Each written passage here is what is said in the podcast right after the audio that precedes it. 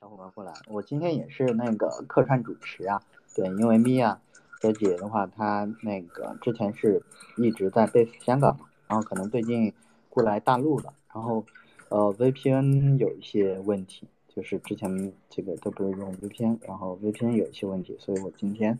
来客串一下主持的工作。对，然后那个也欢迎大家今天来收听 m a s t o 的 Space m a s t o 的 Space。基本上是每周日的早上十点，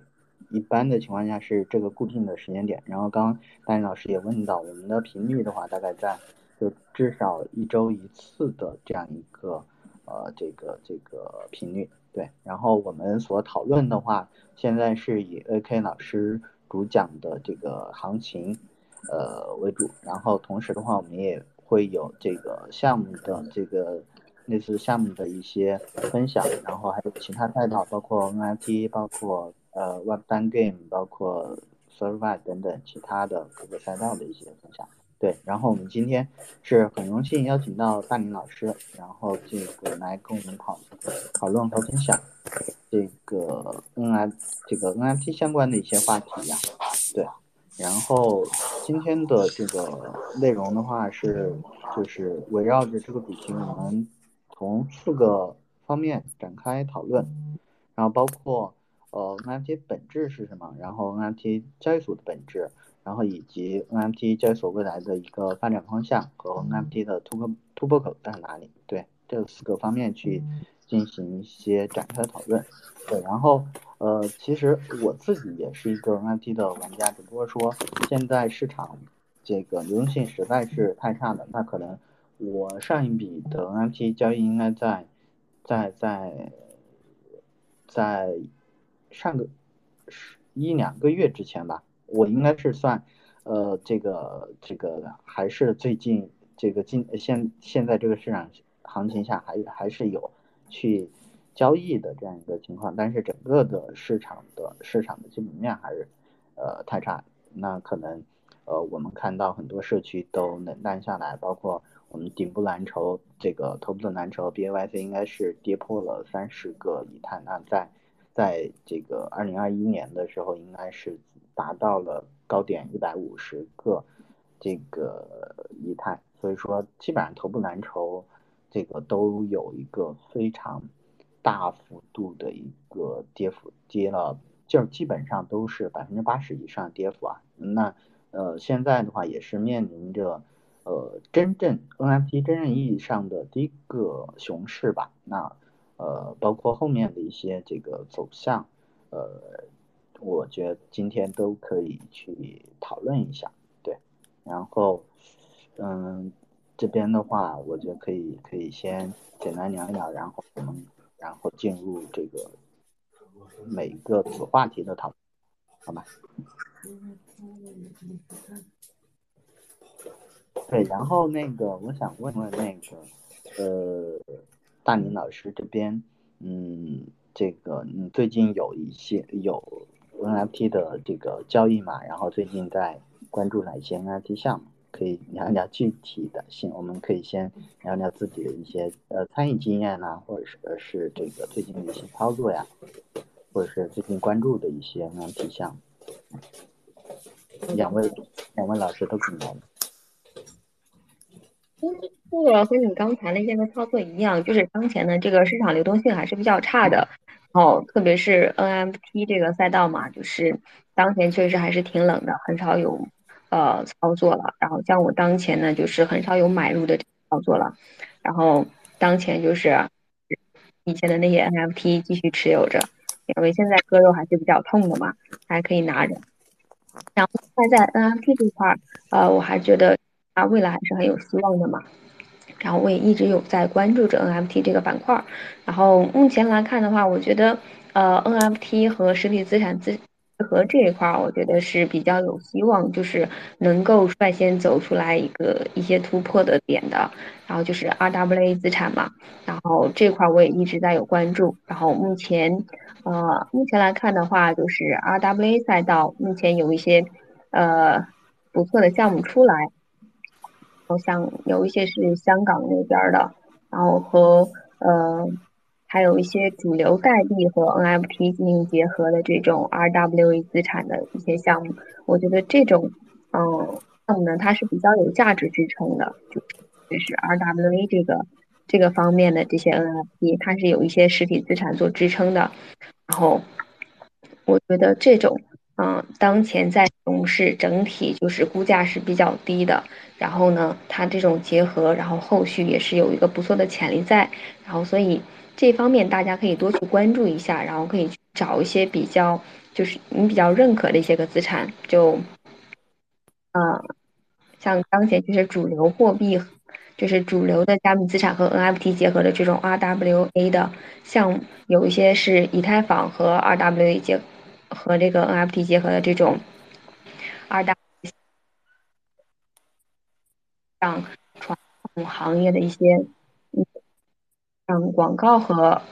广告产业呀，然后一些其他产业和呃 NFT 相结合的这种 RWA 资产，这个我觉得就是我就先不提这些个项目的名字了，大家可以去看一下，因为我觉得他们结合的是比较好的，然后是一种非常不错的探索。然后有一些项目很可能会走出来吧，然后这个大家可以多去看一下，这个是我当前在 NFT 板板块是比较关注的一个，嗯，一方面的内容吧，就是 RW 赛道的这些 NFT 的资产，大概就这些。OK OK，哎，这块我的确是没有那个呃太关注到啊，然后呃。呃，RWA 的确是一个这个最近炒的比较火的概念，然后包括这次新加坡，虽然我没去，然后我也跟那个去的朋友沟通了一下，他们呃有提到说，呃，RWA 的这个这个相关的项目，其实在新加坡呃这个挺多的，就是参与本次大会的讲这个概念的，包括在做相关项目的是呃比较多的，然后。呃，基于这个 RW 的这个概念去做的 NFT 资产，那我可以简单的理解为它是一个，呃，那那这样的 NFT 可能是就是一个现实资产的一个资产凭证，类似于比如说，呃，这个房地产的这个，嗯，这个这个这个这个，就比如说我们买房子，然后这个有呃链上的一个凭证，就是链上的这个呃房产证或者是其他的产权证这种。呃，大概是这样一个意思嘛？哎，我看 AK 二十也掉了。嗯，是的，对你刚才说的很不错，就是嗯，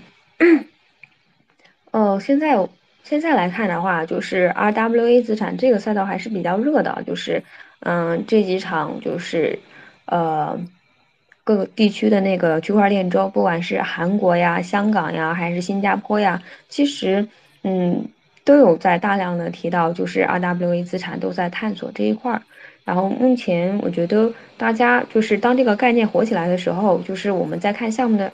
在看这一块项目的时候，还是要多一些小心，因为有一些个人他是呃单纯的未来蹭概念的。然后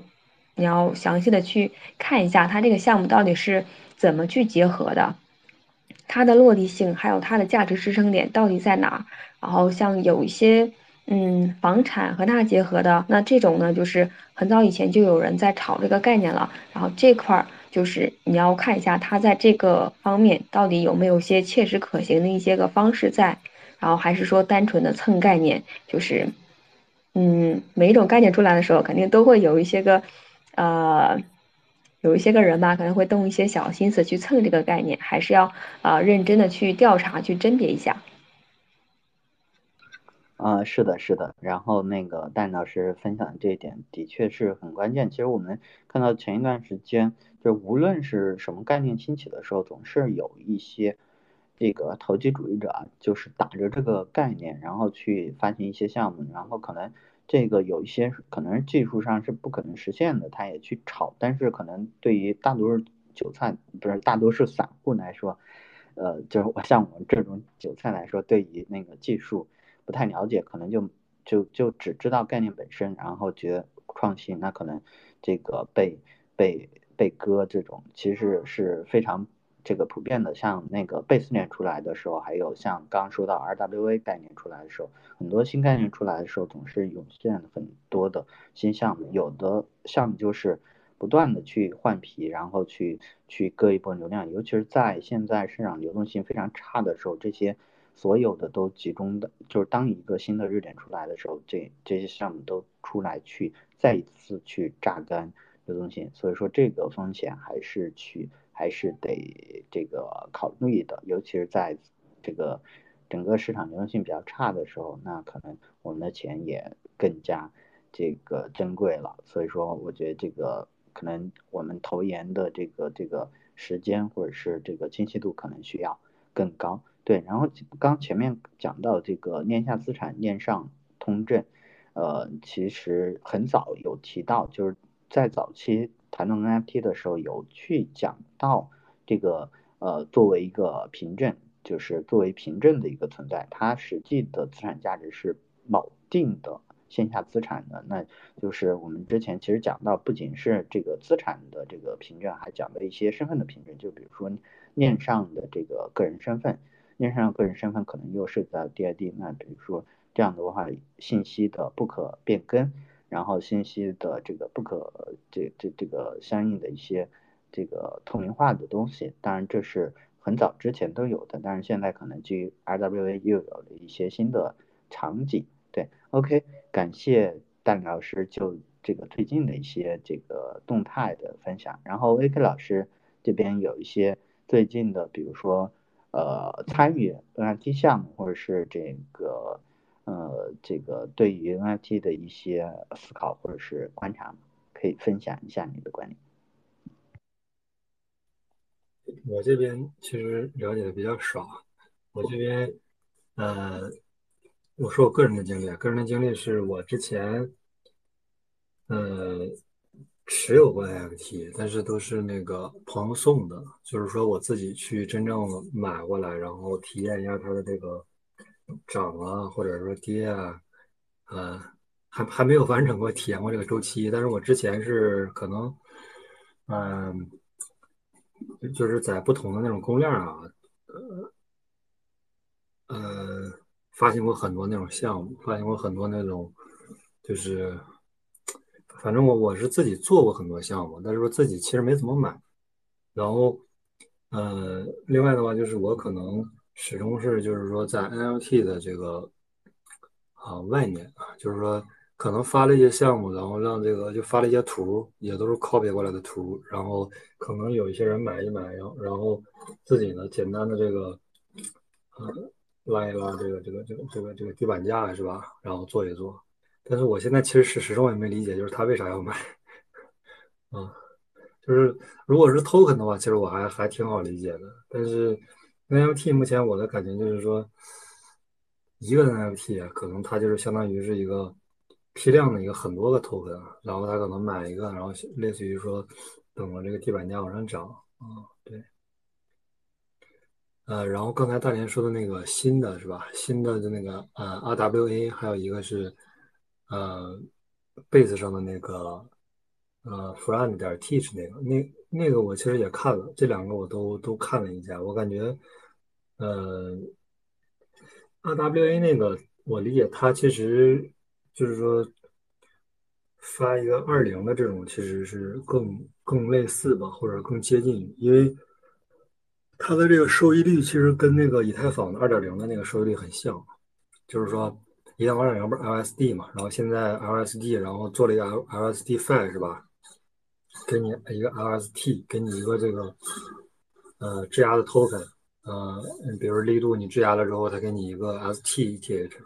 然后像这种 RWA，我觉得其实是很类似的一个，就是说本质都是提供一个年化百分之五的一个收益啊，然后。可能这边是一个这个这个实物资产或者国债这些，然后另一个是以太坊二点零的一个质押啊，然后呃，就是说中间中间的这个小伙伴呢，为啥他能做呢？就是说他这边可能就是说中间提供一些流动性啊，你进来的时候，比如说以太坊不用排队啊，然后比如美国国债，然后这个呃也本来也不用排队，到摊儿也不用排，然后另外就是说出去的时候，出去时候可能美国国这个。以太坊也可能偶尔需要排队，是吧？然后另外就美国国债这边可能，呃，定期，然后呢他这边中间有个池子，可以很快的把你这个资产就给你出掉啊。中间可能做这块项目的这个小伙伴，不管是 NFT 还是二零啊，应该是差不多这个原理。但是我理解应该是他发一个就是 ERC 二零的可能 token，对应可能会好一点。然后呃 f r a n t i s 那个我是就是把它相关的东西都看了一下，但是我也没有实际去参与，我就看他们是呃相当于给这些 QL 啊，给 QL 发一个 token。啊，给这 QL 发一个这个 token，然后大家去，呃，嗯，去炒一下嘛。然后可能有的 QL 他有了 token 之后，他就去去自己的社区宣传一下这种。因为我在那个威廉的那个，嗯，区块链威廉还比特币威廉，他一个微信群里面，他这边就是，呃，经常会有小伙伴就是拿这个开玩笑啊，然后就是说这个威廉现在值值多少钱了啊？值一百美金、三百美金，然后就是老拿这个开玩笑，所以他每次说的时候，我就去看一眼啊，对。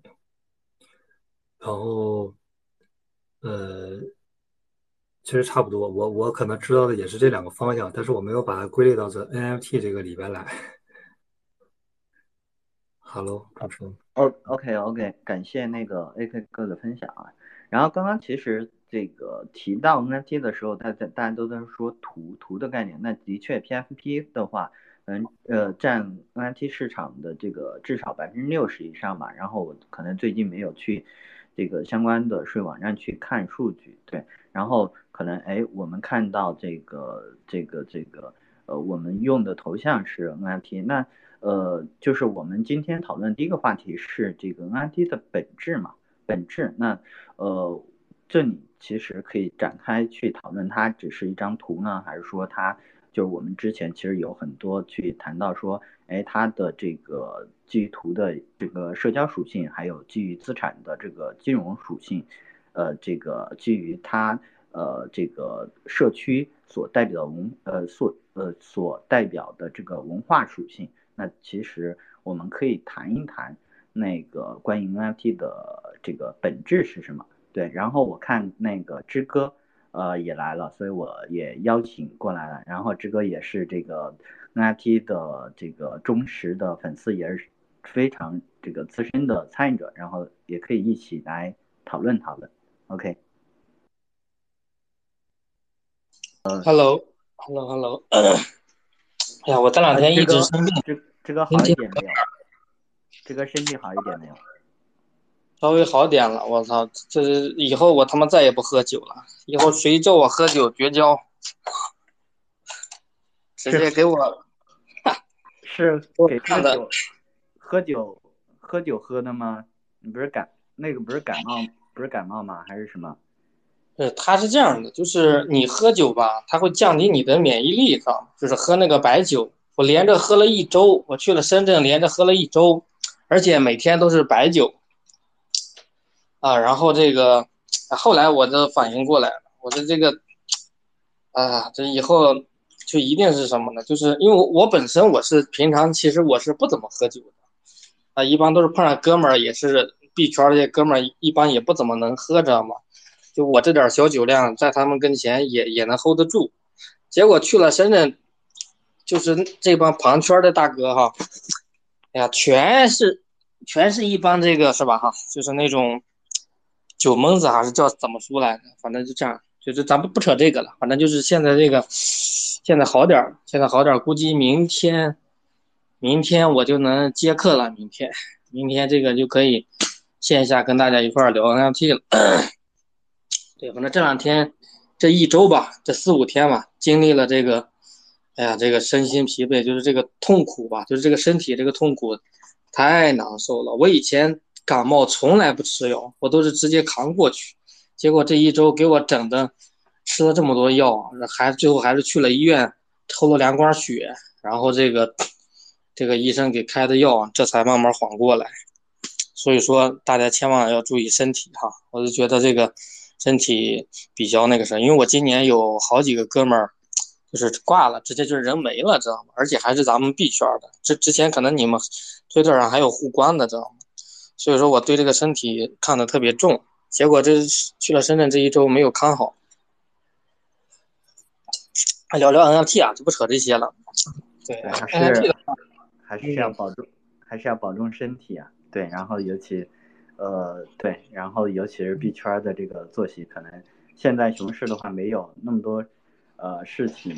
可以做，那可能这个锻炼身体还是比较重要的。对，然后对，然后回到我们的话题，就是刚刚我抛出的这个问题，就今天拟定的，呃，这个这个第一个子话题，就关于 NFT 的本质啊，我们呃，当然很多都在说图。然后图背后的这个基基于社区的这种文化属性，基于图，呃呃基于它的资产这个这个这个资产的属性以及这个呃它的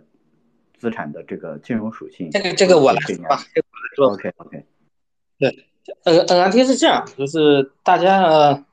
大家可能每个人的进入这个行业。啊，或者说每个人接触 NFT 的这个切入点不一样，那切入点不一样了，决定你对这个东西的，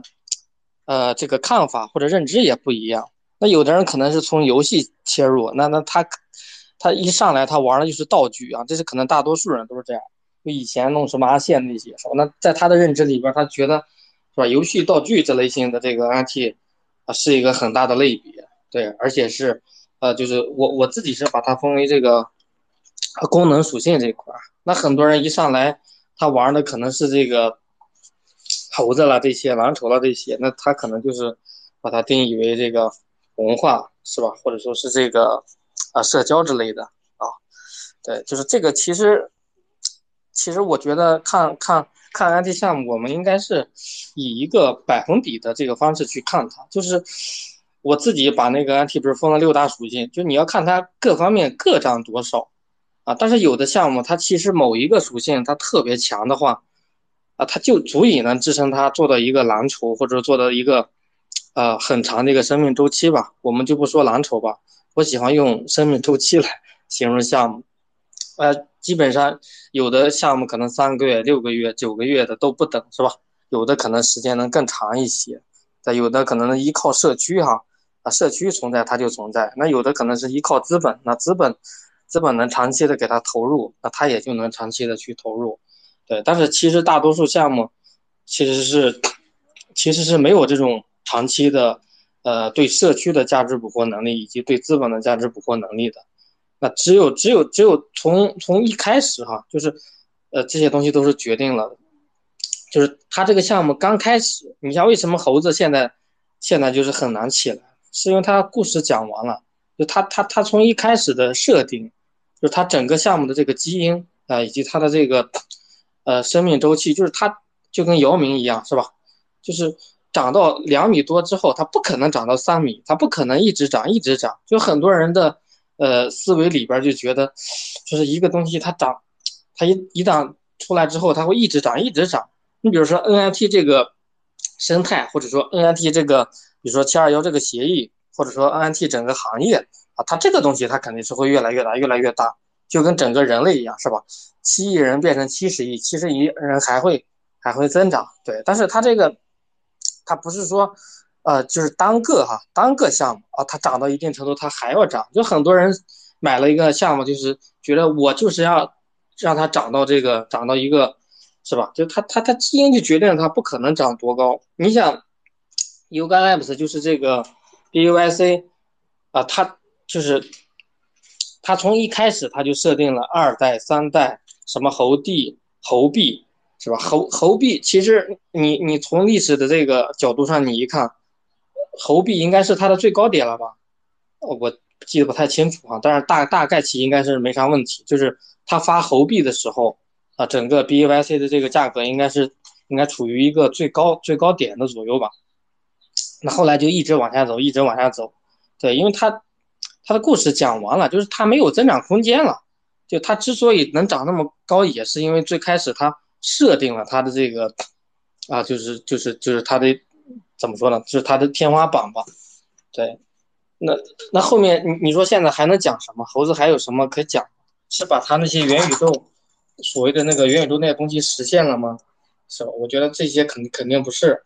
对，包括包括后期其他的一些项目也是，你像那个啊，朱可以也是，是吧？他发完三代之后，他已经是，就是没法做到这个，呃，文化扩容了。就是你像这种头部的项目，肯定是都是讲文化的。我认为头部的项目都是应该是呃文化主导性的，它肯定不是说其他的东西主导性，啊，一定是文化是占的百分比占的是最大。那如果说一个一个东西，呃，比如说 D U Y C 吧，它它一代是这个呃猴子，二代是什么变异猴，啊猴帝猴币，就猴子猴子这个共识对于他来说是一个啊挺好的共识，但是它发展到一定程度啊就成了诅咒了，就跟我们讲比特币一样，比特币以前叫数字黄金。啊，在它这个可能几百亿市值的时候，几百亿美元市值的时候，那你讲它是这个数字黄金，那它对对它就是一种赋能，是吧？那大家对它的期许就是这个黄金，那就照着这个黄金的市值去了啊。但是因为它的基因、它的共识，它就是这个黄金，那它它它是不可能超过现实的黄金的。就跟很多人说我要做下一个比特币、下一个以太坊，那它是一定不会超过比特币跟以太坊的。啊，所以说它的共识就是它的这个基因就决定了它不会就市值。你比如说比特币，现在很多人讲说是要涨到一百万美元，我是不信啊。我觉得大多数的这种老老人或者说矿工，他他们肯定也不是不信这个东西。你涨到一百万美元是什么概念？是吧？你比黄金市值还高，那不扯淡吗？是吧？所以说涨到十万美金甚至二十万美金，我觉得这种事，我觉得问题应该是不大啊，而且是极具可能性的。但是你让它涨到五十万美元，或者说一百万美元，我我自己感觉就这个这个逻辑是有问题的，除非是那种世界大战啊，对，当然这种也也也不太可能性啊。然后那说到这个 NFT 也也是这样，猴子也是这样，就他，他没法做文化库容，他到现在他其实如果说不把他那些元宇宙这个搭建出来、实现出来、流通起来，把这些猴币啦什么这些东西，他是就是。他故事没法往往下讲，对，但是他一旦做了那些东西，一旦把这些东西搭建出来之后，那他更没有想象空间，就大家对他更没有，就就相当于是我们以前你看那些呃上上市公司，上市公司，就比如说一个典型的例子吧，叫黄光裕，以前他在监狱里边待的时候，就老有人说，我靠，这这这这谁要放出来了，然后他的股票就涨一波。每次就是他在里边待了十四年，呃，应该没有十四年，估计十多年，反正十年多点儿。然后每一轮这个消息他都能涨一波，但是你发现他真正他出来的那一刻，是吧？一下就这个靴子落地了，靴子落地之后他就没有想象空间了，就一下就 over。那现在猴子也是这样啊，包括阿祖 K 这些也是这样。我以前也是跟那个坦克一样，坦克抄那个猴子的底，不是抄了什么四十五次、四十七次、四十八次。到现在估计亏的他妈的，估计连连这个亏的连这个 BB 大队都不认识了。铁头韭菜冲，我估计最近都不说了。对，那他就是这样，就他一旦你进入了猴子那个体系之里边之后，你你跳不出来的时候啊，你你就会被他这个体系给折腾的这个支离破碎啊，你你就是没没办法。所以说，我就在思考，最最近这段时间我就在思考，那如果说。NFT 有未来的话，不是说有未来吧？呃，那肯定有未来的哈。就是如果说 NFT 在短期之内，啊，比如说半年或者一年，来一波，嗯，爆发的话，那它应该是什么样的一个形态爆发？呃，然后我就参考这个历史，我就觉得它应该是一种像狗狗币跟史币这样的这种，呃，通胀模型啊，呃，应该是这种模型出来之后，它才会引起这个 NFT 的再一轮爆发。对，因为之前都是大家走的都是说白了，都是这个猴子的标准，或者说胖克的标准，都是一望梅啊，都是什么激光眼，什么什么什么什么飞机头是吧？什么什么就是就是那那种东就是那一套东西吧，什么皇冠什么，对，基本上大同小异，都是这样。对，但是没有一个项目说是它能走一个，对，就是因为因为你学的这个猴子标准的话，你只能是按照这种走稀缺模式嘛。那走稀缺模式是注定不会扩张到更更更大更多的人群的。你像去年那个黑猫，本来是有这个可能性的，但是后来那个那个那个创始人作死啊，其实我还挺喜欢黑猫的，我到现在还有一只黑猫啊。然后，对，但是后来他不就死了嘛，是吧？那后来我就在思考这个问题，那怎么在这个 NFT 圈子能出来这种狗狗币啦，或者说史币的模型呢？对，因为你不可能说你发一个，你猴子你不可能一套猴子你发十万枚、一百万枚、一千万枚是吧？这个就不太现实嘛。对，然后后来我把这个问题给解决了哈，我我，呃，我觉得它它必须得有一个开放的文化框架，就是这个东西从第一代、第二代、第三代、第四代到到到多少代之后哈，它一定是能围绕着一个东西去展开啊，就是就比如说，哎，怎么说呢？比如说这个就就跟那个中国这个文化一样，上下五千年是吧？儒家文化啊，它不管是呃，换了哪个朝代，那孔子依然是这个万世师表，对他依然是有这个信徒，依然有他的《论语》在。这种东西，哎呀，我我我我不知道我应该怎么去描述这个东西。反正他他应该是像一个这个精神符号的一样这样这样的存在，对。但是他他他又可以发二代、三代、四代一直发，对。发完发完之后呢，这些东西之间又有关联性，就大家又有共识，这个共识是围绕着这个符号来的。的而而他而他又不，就是不仅仅是这个所谓的文化属性，就它同时兼备了这个金融了，包括社交了哈啊，包括这些功能了，包括这些呃等等了，这个一系列的这个啊，就是一系列的这个能跟 Web 二的这个用户啊链接的一些点，对我觉得，我觉得我觉得应该是需要这样的东西，就是。它一定是通胀模型的，它不是说就是一万枚、两万枚哈，就是这样的。对，所以说，当然我现在在在在在在孵化的项目是是是是在做这方面的这个思考的哈。等等有时间可以跟大家分享。今天纯粹是这个这个连续高烧了这个四五天，这个刚刚那个什么刚好一点，这脑子还没有这个完全恢复过来。然后正好我刚才一上上来这个。就是主持人叫我，我就上来上来闲闲碎两句啊。对，你可以问我，你可以有什么需要问的，可以问我也行。因为我在刚这个高烧刚好，这个脑子还处在一个这个状态。对。OK，感谢志哥的分享。其实呃，刚有谈到说那个 NFT，就是我们讲的有多种。这个属性嘛，那它可能这个属性是交融的，然后但同时可能这个志哥讲到一个设定，那是不是说呃就是刚刚有提到几个项目，B U I C、Azuki，嗯这边可能觉得它是更是这个一开始的文化的文化属性的偏多，然后可能就是前面我们有跟大宁和 AK 聊到，像这个 GRWA 的这个链下资产的链上凭证，或者是。呃，像这个链下身份的链上凭证，可能他们的这个属性又可能不太一样。就比如说链上身份，可能又是偏社交属性多一点，或者是其他的。呃，我能这样去理解吗？就呃，而且刚有提到像呃黑猫这种，黑猫我也是实际的参与的比较多，然后包括线下的活动、线上的，然后呃，然后这个。这一类型的，它是否跟 BYC 又不太一样？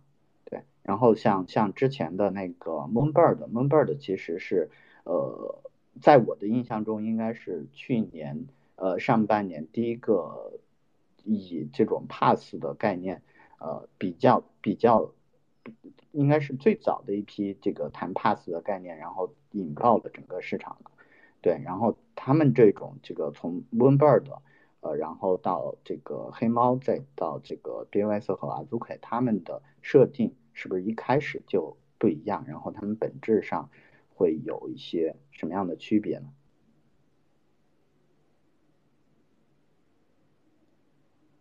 这个，这个还在吗？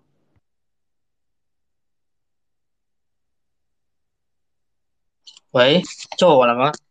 啊，对对对，就是呃，刚有谈到那个。呃，这个几几几个社区嘛，哦，几个这个 NFT 项目嘛，就呃，就是从您的分享来看的话，就是像那个 BYC 呃和 Azuki 这一类的，可能是一一开始是设定的一个呃，就偏文化属性比较多的，然后可能呃像呃那个呃黑猫是偏是那个社交属性或者是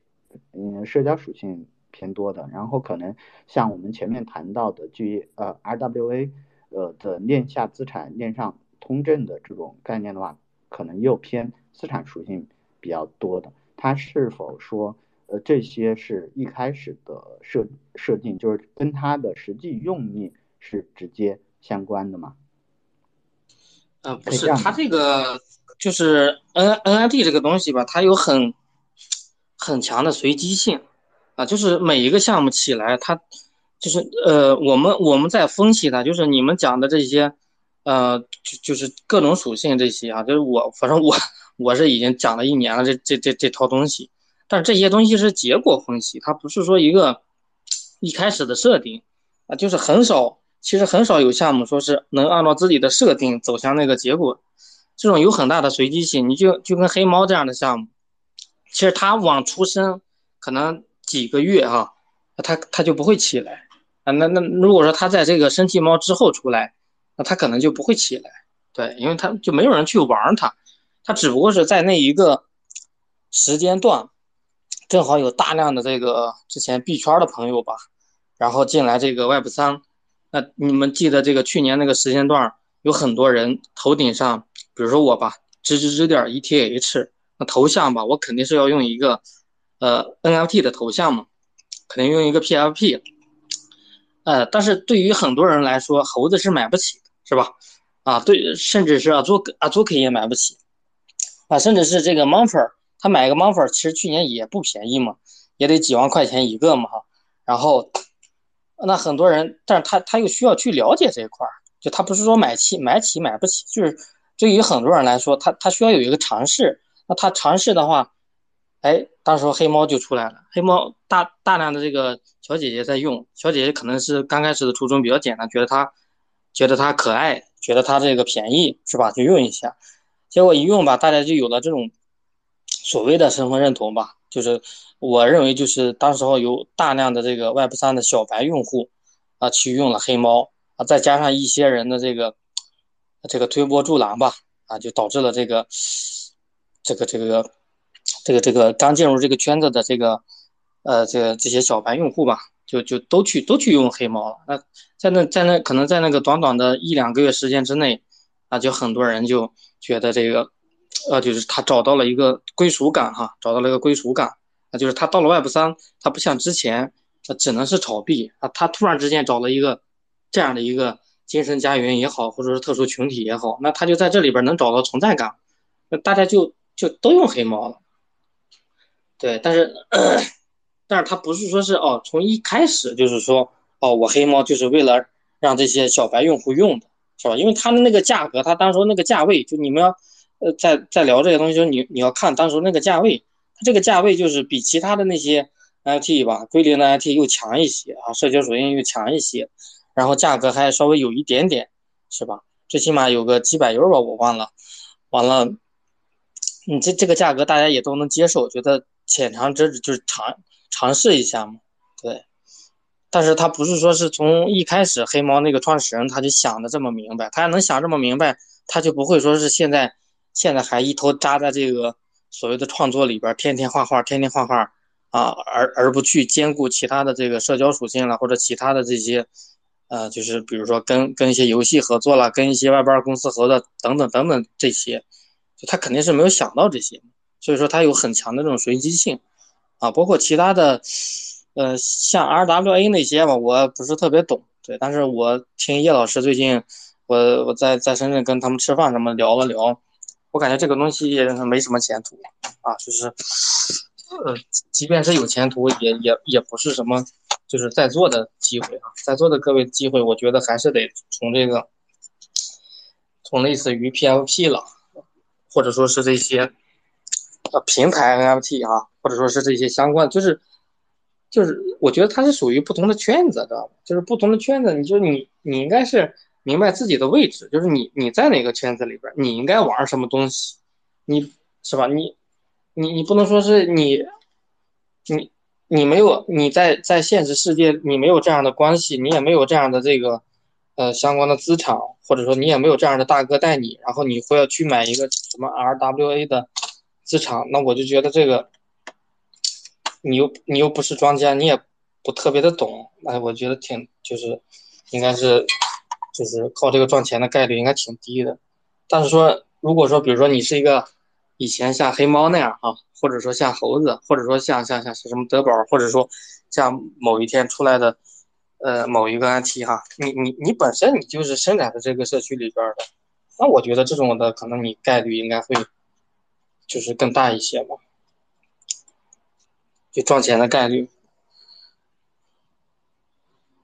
OK OK，感谢志哥的分享。就是刚刚有谈到，可能那个项目在发起的时候，可能有没有一个那那个明确的一个设定，但是可能随着发展，可能比如说社区的概念，或者是这个它偏文化属性会做主导，或者是有一些其他属性做主导，这有一些非常大的随机性。的确，我们可能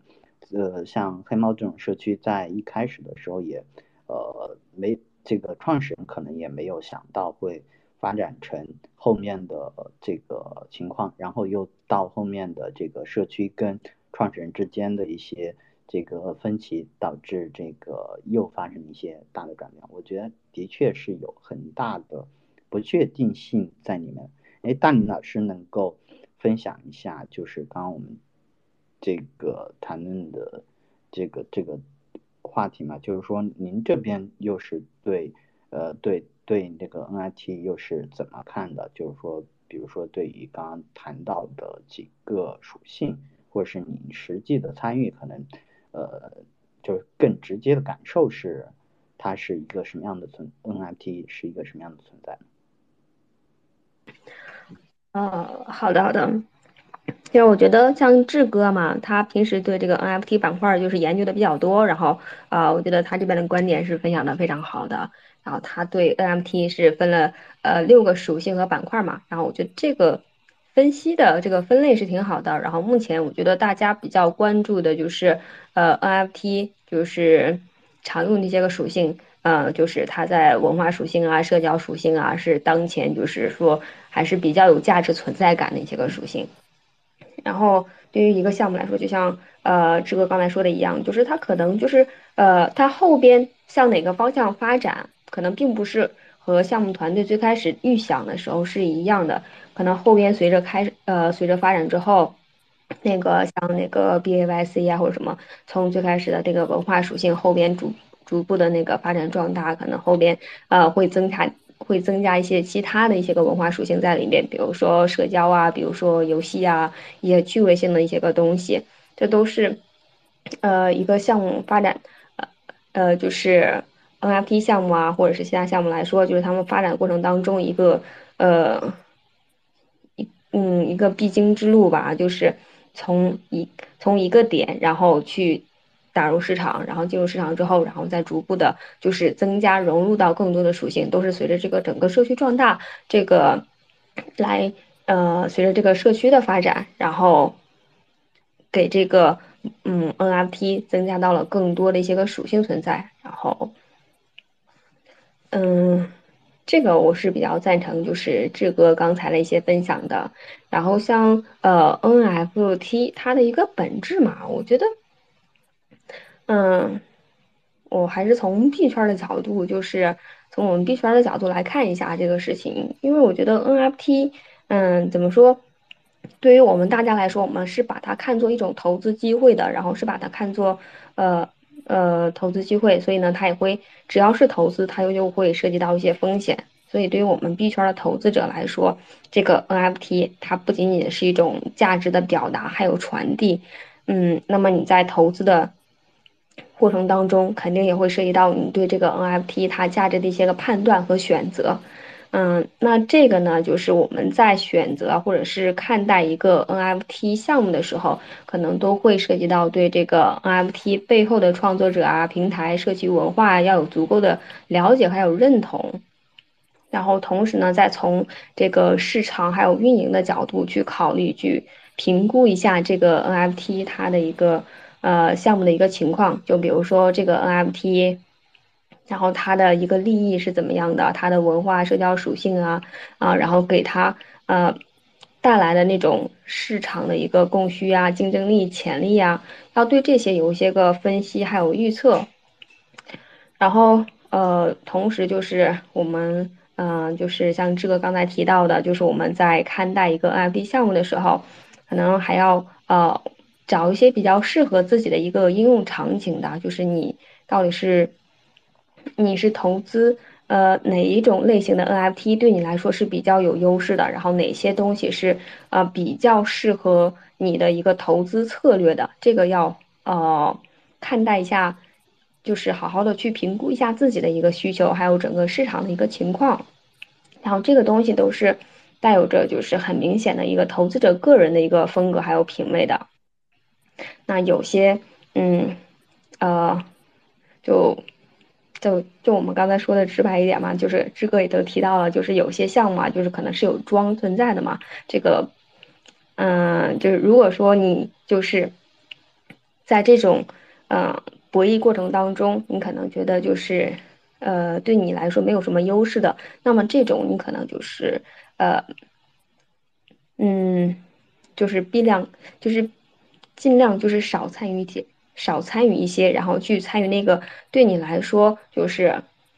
更有可能去理解庄的意图，或者是说更有可能就是，嗯，和庄保持同频呢，或者是说就是对你来说就是从投资的角度更有优势的那种，你可以去多参与一些。然后我觉得这方面的，嗯。还是一个很大的学问吧，就是，呃，一时之间也，呃，也说不好，就是怎么去给大家就是系统的去说一下，因为很多东西就是投资东西是，嗯，理性的一方面，然后同时呢也是比较感性的，然后我觉得这个，嗯，这个学问就是大家就是一起研究吧，然后这是我对 NFT 的一些个理解，好，谢谢主持人。OK，感谢大林分享。大林从那个投资的角度做了一些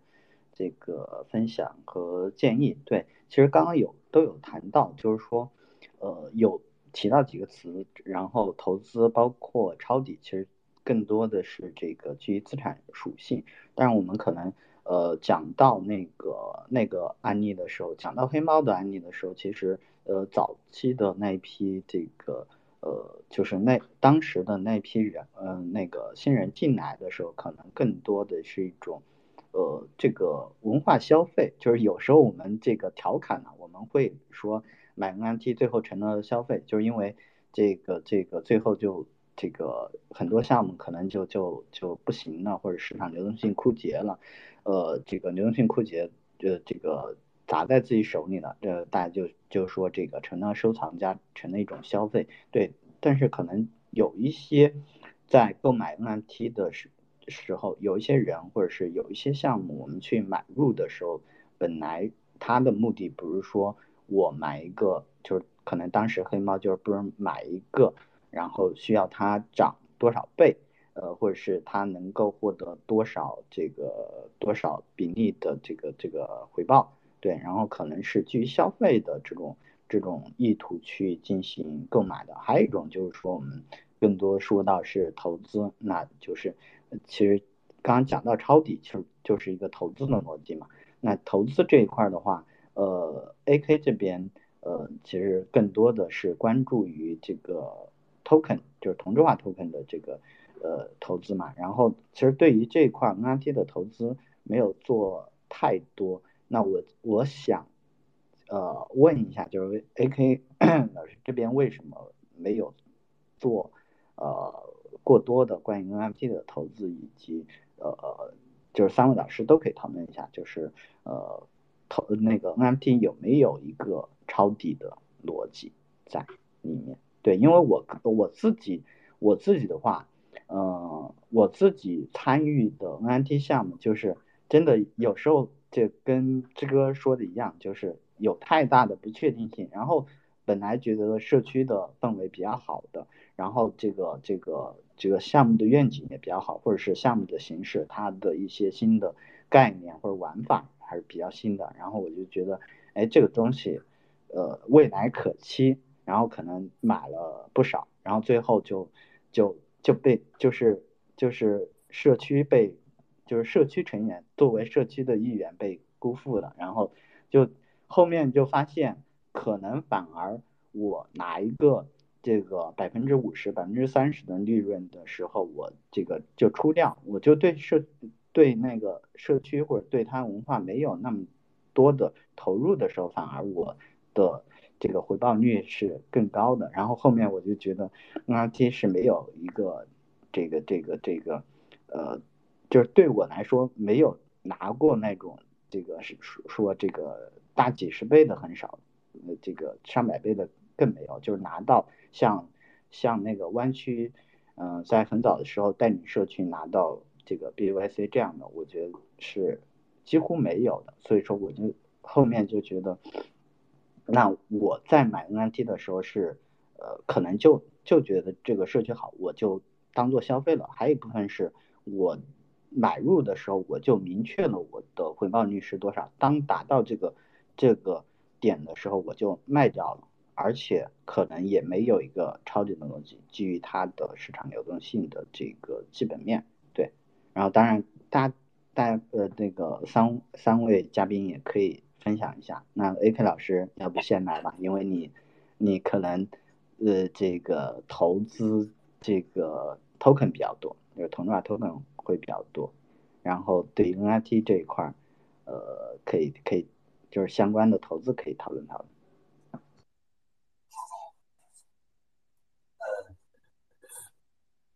就是核心为什么很少聊 NFT 啊？核心原因是，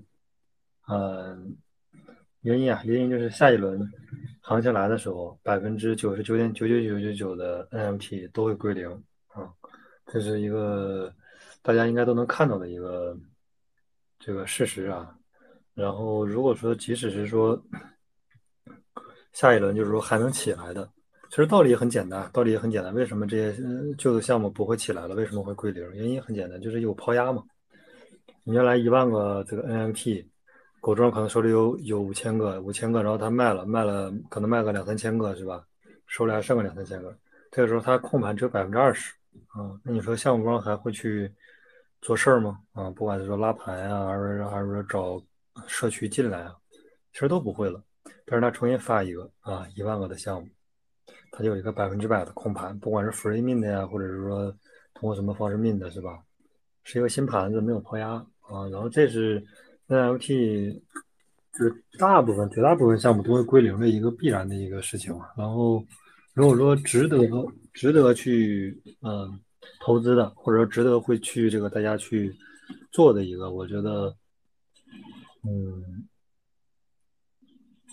呃，值得去做的就是俩吧，一个是 B A Y C，一个是 Punk。哦，我觉得这俩还是啊，能代表整个 NFT 的这个圈子啊，它也能，它也能代表 NFT。所以说，我觉得这俩是，因为你像这个 B A Y C，它是整个把呃 NFT 的所有流程全走了一遍，就是说从 NFT 到这个二代、三代，然后又发这个。嗯，一二三二零的 APE，然后最后又做 game，然后 game 可能正在做啊，没有做出来，或者做出来很很很简单啊，没有做出很很好玩的游戏。其实它整个都在都在往前走，它是相当于是能是一个能代表了整个 NFT 的这个一生啊。然后我觉得这个 BAYC 肯定是能能能下能活下来，然后另外一个 Punk，其实其他都不一定，包括什么 Doodles 啊。啊，然后包括这个，是吧？嗯，这一系列的什么之前说的黑猫啊、杜豆斯，或者说类似吧，就是一个以太以上的这些。之前不还有一个 Mayfirm，就这反正这一系列吧，我觉得，嗯，通过投资的流动性这个逻辑来看的话，啊，狗庄是没有任何的这个理由再去重新啊把这些项目再做一遍，啊，然后。就是一个符号嘛，但是这就是大家说啊，这个 NFT 有很多属性啊，这个这个这个文化呀，是吧？这个这个，嗯，等等吧，就是艺术啊，反正其他的属性，大家能感受到说，比如说 m a f e r 或者说这个黑猫，或者说这个，嗯，其他的 NFT 项目，你持有它这个头像，或者你持有它，你就你能获取这个情感上或者精神上的一个共鸣。但是我觉得，单纯从这个投资角度来说，或者从收益率角度来说，其实大部分都可以放弃的啊，就是，嗯，原因也也很简单嘛，就刚才说过了。然后举一个例子，就是之前有小伙伴问我说，他现在持有这个，是吧？DOT 持有这个一千万一一千万美金，现在已经到了一百万美金的 DOT，问我怎么办？很简单啊，你就是在底部割掉，割掉换成以太坊不就得了嘛？是吧？因为除了以太坊，其实其他都不能是资产，除了以太坊和比特币以外。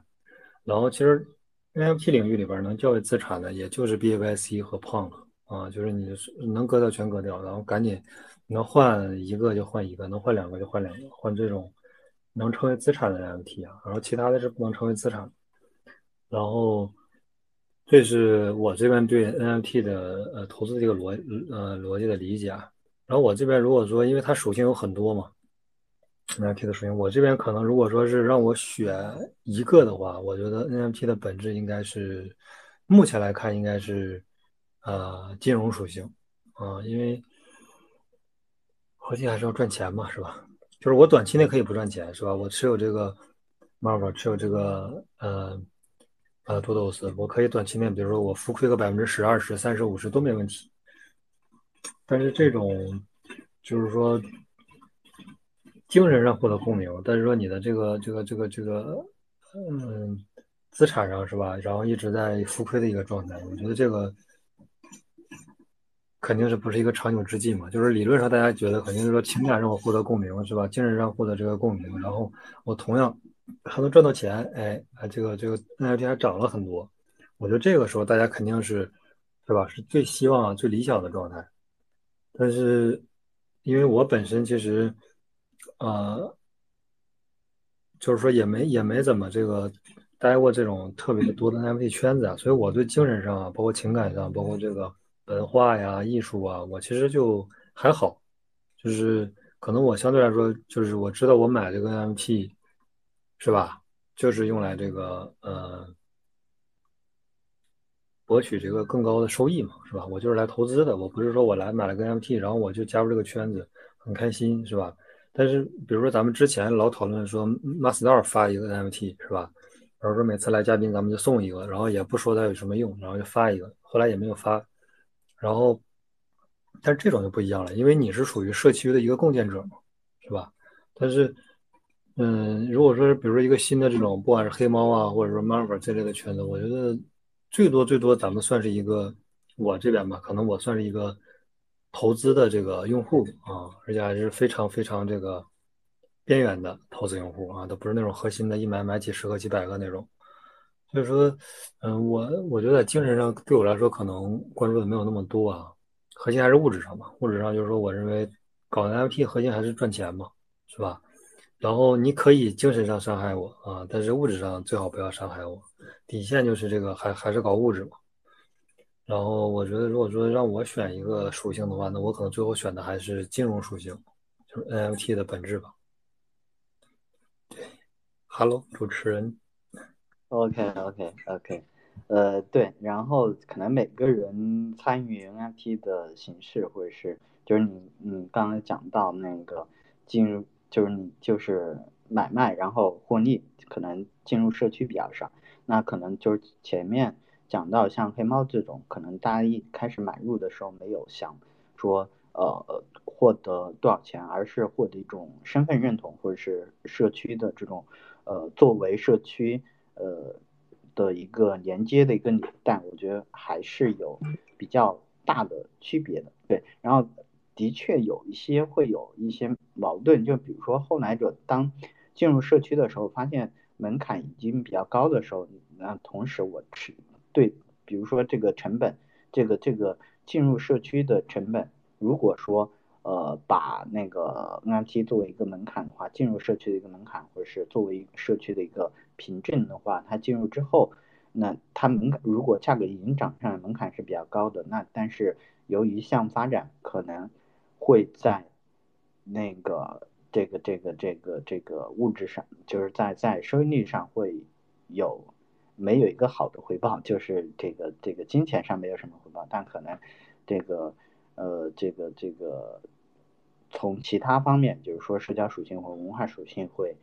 反馈给你。但是可能我觉得一个好的项目，嗯，你可能既能提供一个好的物质回报，那我呃同时又能给你一些社区的情感价值或者社交上的一些价值。我觉得可能这是一个比较好的。正向循环，但是可能最好的方式，就我能想到最好的一个方式，就是说，可能早期的参与者是非常低的成本，呃，进来的，就是比如说给早期的 OG 或者早期的生态建设者、早期的社区建设者，呃，基本都是呃微乎其微的成本，那对于他们来说就没有压力。那呃，当你这个跌的时候，其实没有没有向下没有太多空间，然后涨的时候其实是一个呃这个 NFT 的价格的涨幅。而去选择，呃，这个这这个这个留在社区还是这个离开社区？这样的话，可能社区的稳定性至少在于早期的那批核心建设者的这个这个稳定性是有很大的帮助的。那如果说很一开始的时候，比如说我们就是几个以太坊或者是十几个、几十个以太坊进入社区的那。当它跌一半的时候，虽然说我可能有很大的对于社区有很大的这个情感的认同，但是可能对于个人来说，它实际的这个投资上的这个收益率就是会有心里还是有一些难受的。那可能有一部分呃用户来就是社区的用户来说，就是当你的价格跌了百分之九十，市场流动性非常差。然后由于你，呃，再加上社区本身的一些行为，可能就导致流失了。对，我觉得这可能是，呃，NFT 如果是 NFT 社区，呃，这个这个能够持续的留住早期的建设者的一个一种方式吧，就是低门槛进入的这个这种资产的呃发行方式。当你价格下跌的时候，即便跌去百分之九十九，几乎也是没有影响的。这样的话，可能会，呃，社区之间或者社区的早期 OG、少早期的建设者能够，呃，这个持续的跟，呃，不受市场价格影响的情况下，持续的跟这个项目走嘛。对，OK。然后我看我们今天的话题还有这个其他的关于 NFT 交易市场。嗯的话题，对 NFT 交易市场的话，现在的情况应该是没有太多，就是说从早期最早期的，呃，应该不是最早期啊，最早期是 CryptoKitties 他们做的一个，呃，这个基于 CryptoKitty 这个项目做的一个 NFT 交易市场，应该是最早期的 NFT 交易市场，然后再到我们这个，呃，大家用的普遍比较普遍的 OpenSea。然后再到这个 looks rare，X two Y two 这一些，然后打价格战嘛，通过这个流动性挖矿以及这个降低手续费去对 OpenSea 进行这个吸血吧，类似吸血吧，但是实际效果可能，呃，这个因为交易交易挖矿这个带来了很大的这个呃洗售交易啊，就是刷单去挖矿的这种这个，其实对于呃，OpenSea 的冲击没有那么大，然后再到 Blur 的出现，Blur 的这个交易挖矿，呃，这个挂单和这个 B 的挖矿，然后后面再到这个提供借贷，呃，挖矿这种模式，基本上对于 Open 呃这个 OpenSea 的主导地位有一个颠覆性的影响。然后，基在这之后，目前是没有看多看到更多 NFT 市场出来。然后大家对于 NFT 市场这一块。呃，有没有一些想要分享的？因为我这边的话，自己也在参与项目嘛，然后也跟呃这个 marketplace 相关，但是可能不在不在呃就是这个属于 Audios 生态的，对。然后我觉得，嗯，从我的角度来看的话，核心还是流动性，流动性，对，就是市场就交易市场的核心还是在流动性，可能。我们看到的说，呃，这个 OpenSea 百分之二点五的手续费，然后这个，嗯，LooksRare 还是 X2Y2 百分之二的手续费，然后另外一个是百分之零点五的手续费。当呃如果没有那个流动性这个前提的情况下，那我觉得可能对于用户来说，呃，可能。百分之这中间的百分之二的这个手续费的价差也就没有任何意义，所以说我觉得可能，嗯，交易市场的核心还是在流动性这一块，然后，呃，大家也可以讨论一下关于呃这个 NFT 市场当前的一些最新的动态，还包括可能未来我们期待什么样的 NFT 市场出现，或者是 NFT 市场可能未来会有哪些变化？对，OK，呃，要不大明你先来，或者是嗯，或者是啊，OK。好的，其实呃，就是像你刚才说的一样，就是整个那个 NFT 这块儿，当前就是嗯，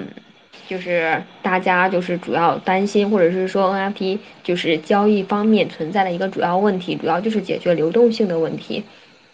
然后我觉得 NFT 交易所它未来就是向哪个方向发展啊，或者说怎么去能够让呃整个 NFT 的交易更就是更有活力一些，可能这些都是围绕着就是去解决流动性的这个问题来展开的。那么要解决流动性的问题，我觉得可能嗯有了几个操作方向啊，就是几个发展方向，就一个就是跨链还有互操作性嘛，然后这个呢就是。比较好理解嘛，因为大部分的 NFT 它是基于以太坊网络创建还有交易的，但是以太坊网络呢就是比较拥堵嘛，然后又手续费又比较高，然后这个是比较限制 NFT 的一个交易和流动性的，所以说未来可能会有其他的公链啊，或者是说侧链上面进行这种 NFT 的交易，然后呢这样呢就可以提高它的一个呃交易的效率啊，然后降低交易者的一个成本，然后这个可能会。改善这种流动性会有所帮助，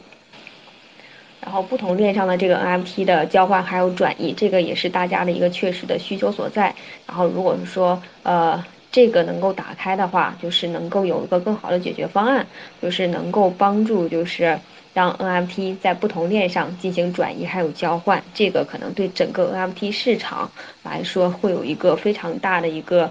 呃促进作用，然后。另外一个就是当前这个 NFT，啊，我觉得就是它在交易的过程当中，对于交易者来说，我觉得有一些啊不太友好的地方，因为这个 NFT 本身呢，它本就是一个比较新的一个赛道，然后市场还是不够成熟，没有就是嗯，没有一些个规范化的一些个东西，然后就是。嗯，就是对于交易者来说，它的交易成本是比较高的。呃，首先不同的链呢，然后还有说，呃，这个，嗯，一个一个，就是一个不同的链，然后还有 NFT 它的标准还有规范也是不统一的嘛，这个都会阻碍着就是整个 NFT 它的一个现实当中的一些个交易。所以，如果是从这几个角度，就是能够。对于持有者来说更友好的话，那么可能也会对这种流动性有一个流动性的解决有一个推动作用。这方面的话，就是可以就是嗯，逐步的去规范一下整个 NFT 的市场，让这个 NFT 然后通过一些怎么样的协议啊，让它这个更更具标准化，还有规范化一些。嗯，那么其他的就是比如说再增加一下就是。网络交易的一个安全性啊，保护措施啊，然后我觉得这些都会对这种流动性还有用户的交易会有一些个推动作用的。嗯，这个是我对 NFT 交易所，就是 NFT 呃未来的交易平台呀一些个想法。谢谢。我问一下，就是呃大林老师这边，就是如果说跨链或者侧链这种，他发 NFT 还叫 NFT 吗？就是因为你不是在以太坊上这个这个主网上发的这种，嗯，那那你觉得 NFT 这这种它叫不叫 NFT？你不得考虑一下，就是整个 NFT，呃，你理解的过程当中，NFT 的定义是什么？就是并不是说 NFT 在以太坊上发行的 NFT 才叫 NFT，其他链上发行的也是 NFT 啊，不是吗？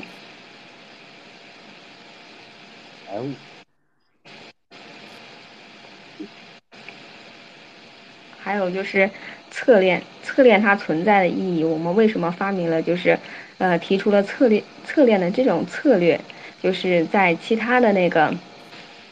嗯，其他的赛道还有其他的那个板块当中，我们也提出了这个侧链，侧链它存在的意义不就是为了提高效率的嘛？就是。嗯，作为啊，它在某方面来说是以太坊啊或者什么的，是他们的一个呃效率还有功能方面的一些补充还有扩展。那么它能在呃在其他的赛道上面给他们提供这种功能和效率，那么在 NFT 这个板块又它又何尝不能发挥这个作用呢？呃。OK，对，然后那个大林老师的分享，可能从具体的流动性解决方案呢，就是其实呃刚提到几个概念，第一个是多链，多链的话，其实呃这个交易市场多链基本上 OpenSea，然后像 Element 这些呃这个主流链是已经支持了，对，主流链可能支持了，然后未来比如说基于各链的这种。这种这个资产的这个展示和交易可能是一个呃方向。第二个是跨链，跨链的确，我觉得这个是一个比较新的呃概念。对，因因为在这个 ERC 二零代币里面，跨链的逻辑就是说，呃，我嗯这个把相应的资产质押，呃，这个就应该是这个 lock，就是这个锁定，然后再在另一条。链上去发行同样的这个资产，的确这个呃在 NFT 这个它的特有属性上会有一定的差别所在，但是实际的落地会是怎么样的？我们觉得可以考虑一下。就呃可能像那个 EVM 链或者是这个相应的一些链，它的 NFT 的发行是有一些这个共同性的，但是同时的话，嗯，我们发现像那个我。我这边在做的就是 BTC 上的 NFT，就是 Audius NFT，它的资产的发行方式不仅包括这个，除了这个这个 ERC20 Token 和呃 NFT，它们的发行是完全不同的。那可能跨链又是另外一个。再就是跨链本身，呃，这个有这个这个它的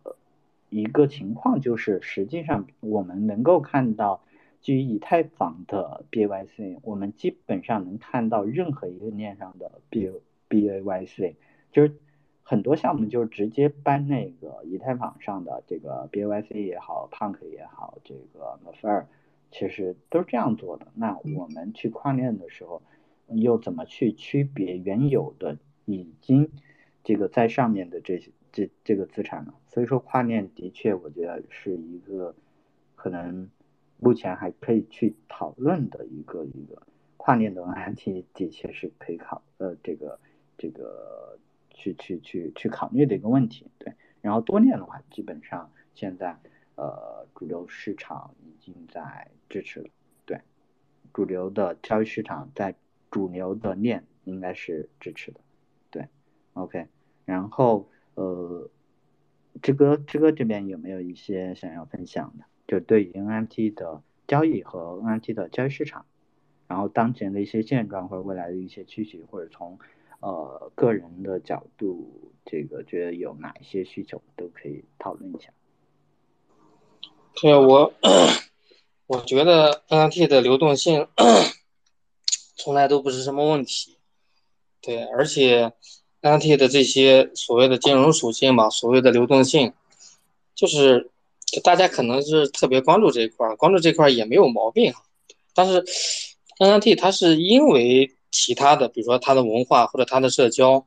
或者它的这个图特别好看哈等等，构成了一个优质的社区啊。然后这些优质的社区形成了这个社交资产啊，然后才有了这个流动性啊，才有了这个大量的金融属性，才有了大家去套利的空间。呃，这个东西它不是一个本末倒置哈，就是这个我觉得大家应该搞清楚。嗯，如果说这个搞不清楚的话，那就大家只能是玩这个猴子哈。对，但是实际上你真正玩 NFT 的人，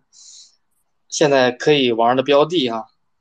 就是其实很少。你不管是玩篮球也好，还是玩这新项目也好，大家最重要的不是说就是。不是说是它的这个流动性导致了你赚钱或者说亏钱，是大家从这个从整个的就是从整个这个用户结构吧，对，你看你怎么给自己定义吧。有的人给自己定义是 holder，那有的是 builder，有的是 trader。那如果说你的定位就是 trader，那你就应该奔着这个利润去，奔着每一单啊，我买进买出赚多少钱，是吧？那如果说你的定位是多层的、多维的啊，或者说是你你就是一个 holder，或者说是你你就是一个 builder，那我就觉得。这个就是可能要重新的去思考它，而且从 VC 啊到这个社区啊，到这些所谓的呃 trader 吧，其实大家目前来看的话是没有一整套的像 token 那样的这个呃完整的这个就是进入进出的一个投研模型啊，就比如说你你投资一个币的项目，就很多人去呃对它有一个。分析的一个框架，不管是从宏观层面上，从市场层面上，还是从机构了，从团队了，还是从这个技术，啊，还是从这个用户数据啊，啊，还是这个等等的一些这个媒体热度啦，啊，等等吧。对我觉得 token 每个人可能都有自己的这个分析模型啊，而且可能光 Twitter 上就基本上你随便一个。KOL 甚至都不需要 KOL，他他都能给你把这个分析 token 哈，就是怎么就是他自己怎么去买，怎么去卖，或者说怎么去看这个比特币、以太坊，怎么去看某一个赛道的某一个项目，它都是有一套完整的这个模型的。对，但是对于 NFT 的话，其实大多数人他他他就他还没有来得及去建立这个这方面的这个。认知模型啊，然后就是，比如说它是一个打分体系的话，就它，它只有只有这个什么，就是比如说语文、数学、物理是吧？历史各方面，其实你对社会、对世界的认知，你应该是基于各个学科，然后这样一个基础的框架构成的。但是可能很多人对于 IT 就是啊，它只有语文，或者说它只有数学啊，或者他有语文、数学。物理，他没有其他的历史文化、美术等等，是吧？那这样的话，就是他他从他他从一开始对这个东西的认知就是有问题的，啊，或者说他就没有建立了一个完整的这个框架，那那那那他的结果就肯定是，就是分数会拿的很低嘛，对。但是但是你像那些老外，你像比如说你是一个真正的这个猴子社区出来的，从一开始这个。Mint 到到到一直陪陪伴他到高峰再到低谷，你经历过完整的周期的话，那你肯定各个方面你你都接触了一遍。这样的话，你你对这个东西，你是吧？就是你是就是你你是有一套这种投研模型的。那你再看其他的项目，就很容易给他打分，很容易什么时间节点进去，什么时间节点出来。啊，而不是说单纯的说是啊，这个项目流动性好，或者是项目流动性不好，对我我觉得应该是这样这样的一个进入进出的一个呃一个方式吧，啊，不是说是 NFT 没有创新，或者说 NFT 的创新到了一个什么时间节点了啊，或者说是 OpenSea 了，或者说 Blur 了啊，就都是都在大家都在找这些原因，其实我觉得应该这些原因肯定是有，但是。不应该是最重要的原因，对它一定是就是核心底层逻辑还是资产逻辑嘛对，但是资产逻辑你再拆分的话，呃，资产它是什么资产？是社交资产，是金融资产，还是这个是吧？文化资产等等，对，就是它它它形成的这个过程，对，很多人容易把它这个本末倒置，对，包括你资本为什么进来，是因为资本大多数资本还没有看懂这一块儿。那以前就跟币圈一样，那早期李笑来一个人就可以把比特币给他砸砸到不能说归零吧，也差不多。对他手里边那么多的筹码，那会儿也是啊，很多很多资本看不明白他，他所以说他就进不来啊，他只有少数的人在玩。那 NT 也他他他也一样，他也会经历这个过程。所以说，你像那个 Token，它发展了这么多年，其实你回头再。就是你，你把市面上这些 token，你你再好好扒拉扒拉，这其实 ERC 二零的这个 token 还是占了大多数嘛，是吧？啊，那那那现在现在你你就是占到三年之后啊，甚至乃至五年之后，你再回看当下，就可能七二幺协议是吧？它还是三年之后，甚至五年之后一个很主流的、真很很占市场份额很大的一个资产。对，它不是说是它非得比如说幺幺五五、三五二五，或者说什么什么什么什么协议啊出来才会让这个市场。迎来这个，我我我我自己是不这么看的。我觉得七二幺协议是足够的，就跟我们币圈发展这么多年，是吧？主流的不还是一二三二零这个 token 这个这这个协议这为为为为主导嘛，是吧？对，当然这这只是我自己的一些那个什么，对。所以说，我觉得我们不应该是本末倒置，就是你结果来论结果，就你还是应该去看这个结果是怎么形成的。是吧？这个结结果里边掺杂了多少的其他的各种各样的这个成分，是吧？你应该是用学科的这种方式，用成分的这种方式去去去分解它，啊，去理解它，去去去投研的话会更好一些。不过我最近其实我我自己也有一套，哦，我我这两天不是刚那个感冒刚好一点，我应该从下周一开始吧，我就会拿一点点钱去。实践我这个模型，对，因为我之前在在在看一些新出来的项目之的时候，就会套上我自己的那个三体六 A 理论哈，啊，还有其他的其他的一些投研模型吧，来去看项目，我发现它是有一定的这个精准度的啊，就是从成本结构上来讲，它有些项目它必须得到达一定程度，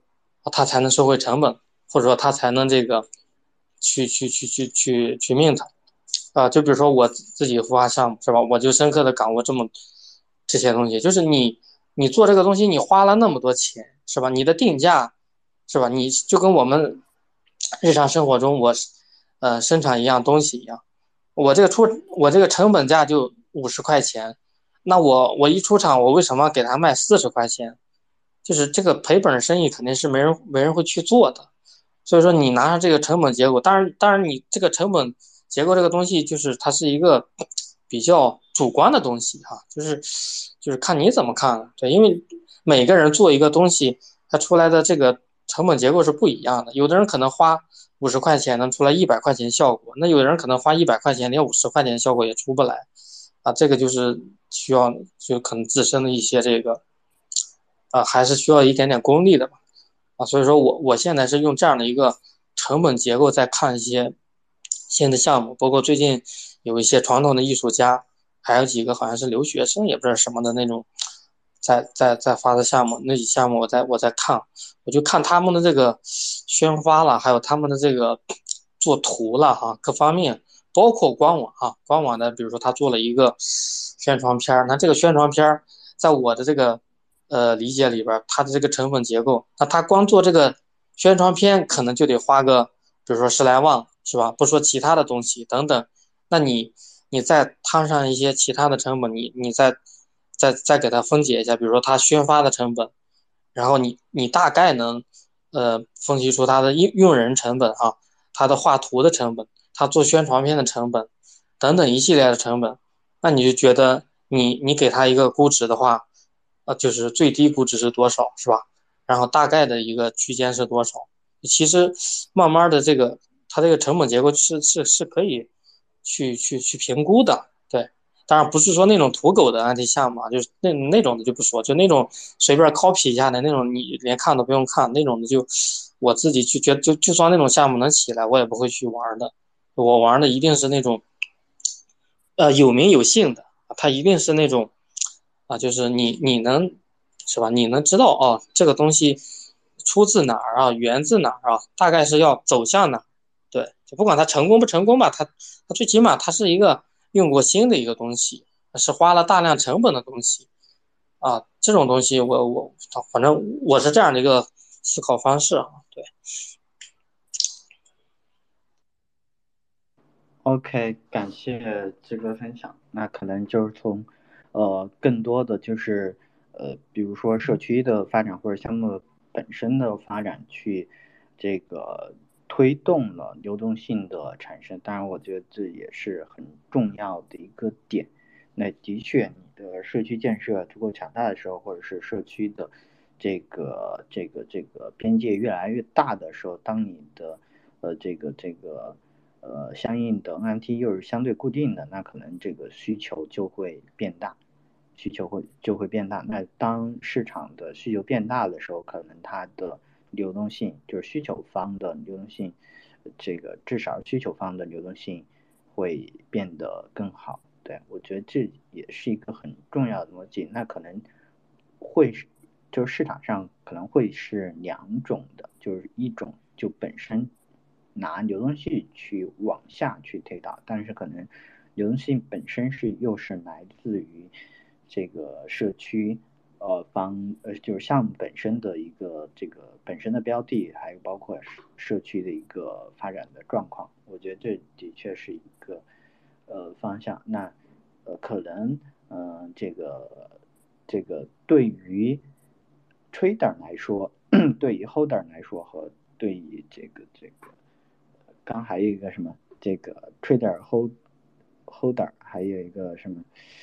呃。忘记了，弗利弗利卡的啊，builder builder 来说，建设者这个来说，可能他们对于交易市场的诉求可能不太一样，甚至说有一部分呃，对于 holder 来说，可能甚至说没有 NFT 这个交易市场的这个这个诉求。那我觉得可能每一个这个角色，他对于 NFT 交易市场的需求是不一样的。那可能对于他的这种。呃，期许也是不一样的。那专业的交易员来说，就专业的，可能他不会沉淀到社区里面，可能在投资的时候可能会研究一下，但是实际上没有实际参与这个社区的建设或者社区的这个这个 engagement 这些，那可能他对于 NFT 的交易市场，就是专业化的交易工具或者交易市场有更大的这种这种需求吧。可能，但是哪一部分做主导，可能也未必这个这个是确定的。可能有一部分就是社区主导的，有一部分可能这个有一些就是操盘的项目。操盘的项目可能一开始就是我要去有专业做市商这些，然后做到多大的市值，这些可能就更偏向说选择有一个专业化的交易市场，呃，这个。可能这部分人做主导，所以说不同的项目或者是不同的人去主导的项目，可能对于 NFT 交易市场有不同的需求吧。对，OK，嗯，然后我看我们今天还有那个是还有还有其他的需要讨论的主题吗？或者是？两嗯，那个 AK 老师和戴林老师有需要补充的，也可以提呃这个分享一下。哦，还有一个，还有一个就是关于 NFT 的未来，就是写的突破口啊，我觉得创新点吧，创新点，嗯，有哪些新的东西出来？呃，可以去，就未来可能有哪一些新的东西，或者是这个这个这个未来有哪些期许？都可以聊一聊，对，然后我看那个坦克也来了，就不知道方不方便，可以邀请一下。呃，要不那个大林老师这边，或者是对，OK，可以分享一下关于我们这个新的话题。呃，像 NFT 它的一个突破口，我觉得还是像前面说的一样，可能会出现一些个新的协议吧，就是能够在那个标准化呀，还有就是对交易者更友好的这个方向，就是提供一些新的协议，呃，就是能够就是让整个 NFT 就是它的一个流动性啊，或者是交易上面更加方便或更加的便捷，我觉得可能对整个 NFT 的市场发展会比较有帮助的。嗯就对，就大概是这样吧。然后像其他的，我觉得就是比较老生常谈的了。就像，嗯，就是法律监管呐，还有安全性方面啊，我觉得这个东西就不需要太赘述了。OK，那其他的老师来说吧，我也呃跟其他老师再学习一下。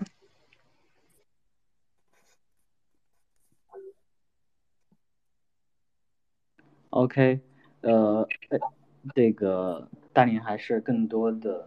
呃，从这个交易的交易交易用户，就是使用这个 Twitter 的这个角色或者定位，去分享一下，分享了这个自己的一些这个对交易市场期许吧，可能新的协议会带来一些变化，对，然后呃，我看坦克也上来，坦克这个好久不见了，然后也可以分享一下自己的观点。嘿嘿，好久不见，兄弟们！嘿，你们刚刚在聊什么呀？我们在嗯 NFT，今天聊的话题就是 NFT，然后前面聊了一些这个关于 NFT 的一些这个呃各种属性啊，然后再聊到了这个交易市场，对，然后刚那个。发起了一个新的话题，就是未来的一些这个突破点，或者是未来的一个创新的方向，或者未来的一些期许，可以可以这个随便聊一聊。对，我看这个调。哦，我我那我大概明白了，就是我我不知道我这个观点怎么样，就是我刚刚听大林说嘛，就是新的协议嘛，或者说什么东西嘛，我之前以前去年的时候，我觉得。好像是不是应该有新的协议才会有诞生新的类型的 NFT？但我现在我感觉就是也不好说啊，就是说，就是说，我们都说 NFT 不是说是讨论资产范围嘛？大概起啊，就是刚就是诞生比较成熟的时候，大家都觉得是资产范围，但是现在好像波动挺大。当然，这个和币呃本身 Web 三点零就有关系，金融属性拉满，杠杆率比较高的问题。导致它的波动率很大，所以我后来在想，就像比特币啊，它是这这么多年它也没有变过啊。当然有呃比特币闪电网络啊，或者说是呃呃以太坊这种新型的东西出现啊，但是比特币是没有变过。我觉得现阶段 NFT，你说未来会不会有新的协议、新的交易市场？不管不让 OpenSea 啊，还或者什么样的，包括最早的那种碎片化的交易平台，呃呃，我觉得现在就是熬吧，嗯，就是一个周期的问题。你说新，你说你说的的，我我的我的观点是，可能下个周期来的时候，的 NFT 的东西还是不会变，就是就是底层协议还是七二幺，或者说是，呃呃幺幺五五，还是这些东西，只不过它就是个周期，就跟就之前我来的时候，芝芝不是说嘛，比特币也有经历过几轮的周期嘛，对吧？从呃几百刀到三几千刀，又回到。几百刀，然后回到一万多刀，然后又回到三千多刀。单从价格来上来说的话，所以我觉得可能就是个周期的问题吧。然后下个轮周期可能还是猴子啊，还是这些东西，还是就是不会变。嗯，如果说新的协议的话，也没有看到啊啊啊特别好的一个协，但是但是但是呢？你说要真是要创造新的东西，就回归到 NFT 到底是什么嘛？是是文化属性啊，还是纯资产属性，或者说是 IP？呃，铭文呢？当然我不知道大家有没有了解啊，就是说，我觉得它也是和图有关的嘛。这种东西可能会到下个周期也是一个新的方向，因为它本质也是打造一些社区社区资产嘛。然后，然后还有一些。呃呃，只要有图，它就有一些内核，不管是文化内核还是社区内核，是吧？大家都能够眼睛能看得到的东西。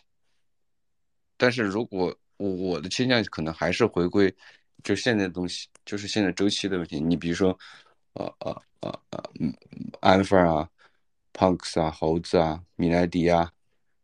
啊啊阿祖 K 不知道啊，阿祖 K 是最难判断的。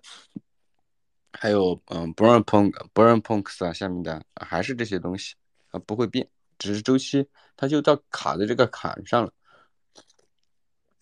就跟比特币一样，要经历过几轮周期，它才会沉淀下来。你说铭文有没有可能？因为其他的协议没有看到有可以展示图和金融属性的嘛，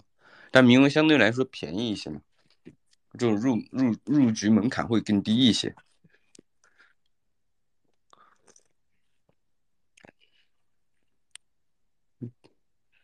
嗯，OK，这准什么的？OK，感谢坦克儿分享。对，然后其实我们回回顾那个之前的体系创新，其实很多都是基于幺三二零去做的嘛。那包括呃，一二呃不是一二 C 七二幺啊。，ERC 七二幺，然后 ERC 七二幺 A，然后 ERC 七二幺 R，然后后面的一些协议创新，其实都是在 ERC 七二幺的协议本身上有一些延展性的这种这种这个这个这个。有一些小的突破，或者是功能性上的呃这个拓展，对我觉得呃协议的创新是呃是一方面，然后刚刚坦克讲到，的确这个牛熊的这个可能跟 token 还不太一样，因为毕竟像 BTC 已经经历了 BTC 以太坊这种已经经历了好几个牛熊嘛，然后可能这个应该现在这个就今年应该是。真正的第一个熊市吧，NFT 经历的第一个熊市，那可能完整的这个牛熊周期还没有还没有这个穿越过一个完整的牛熊，可能这个生态的这个这个叙事到底是什么样的，我们也不知道。说呃现在的当然有一部分觉得这个 Punk 和 BYC 一定是就是会会经历这个牛熊的。这个验证，然后下后面又重新回到这个之前的甚至更高的一个这个点，对，然后可能有一些就这个观点可能就是这个新人的牛市来临的时候，可能有一些新的协议的创新或者其他方面的这个叙事的创新，或者是社区的呃创新，能够去颠覆以前的，就是重新洗牌也是一个观点，对我觉得。这个的话，的确有很大的不确定性，当然可能每个人观点不一样。然后，呃，我志哥，志哥刚刚掉了，志哥对这一块有没有一些这个想法，或者是想要分享？对，然后大家呃相互之间如果说有什么那个，可以随时开麦，对，你们，可以直接开麦，不用我。我我在去吃饭的路上，我刚才听教父在讲。没事，你们接着先聊。我在去那个饭店的路上，我估计还得几分钟吧。OK OK OK。然后刚刚志哥说那个这个坦克这边抄底抄了这个抄了很多次呀，对。然后前面我们也讲到这个这个这个呃 NFT 的抄底逻辑，NFT 是不是有抄底逻辑？而且就是可以分享一下你自己的一个。抄底的，我插一嘴啊，一会儿、嗯、一会儿我跟你聊聊这个 猴子这个就是坦克抄底这个事儿啊。可以。还有我研究很长时间猴子，我就特别能理解坦克。就你们先接着聊，我等会儿再。可以可以，然后坦克这边要不分享一下抄底，先分享一下那个抄底的逻辑，就是。它有没有一个抄底的逻辑？那呃，刚你有讲到嘛？他你说呃，下一轮牛市回来的时候，那可能 B 这个 BYC，然后可能这些 Punk 这些主流的仍然会呃达到一个新的呃，就是重返之前的一个状态，或者是达到一个新的这个高点。那这个判断的逻辑是什么样的？先回答你第一个问题啊。就是周期不明显的时候没有底，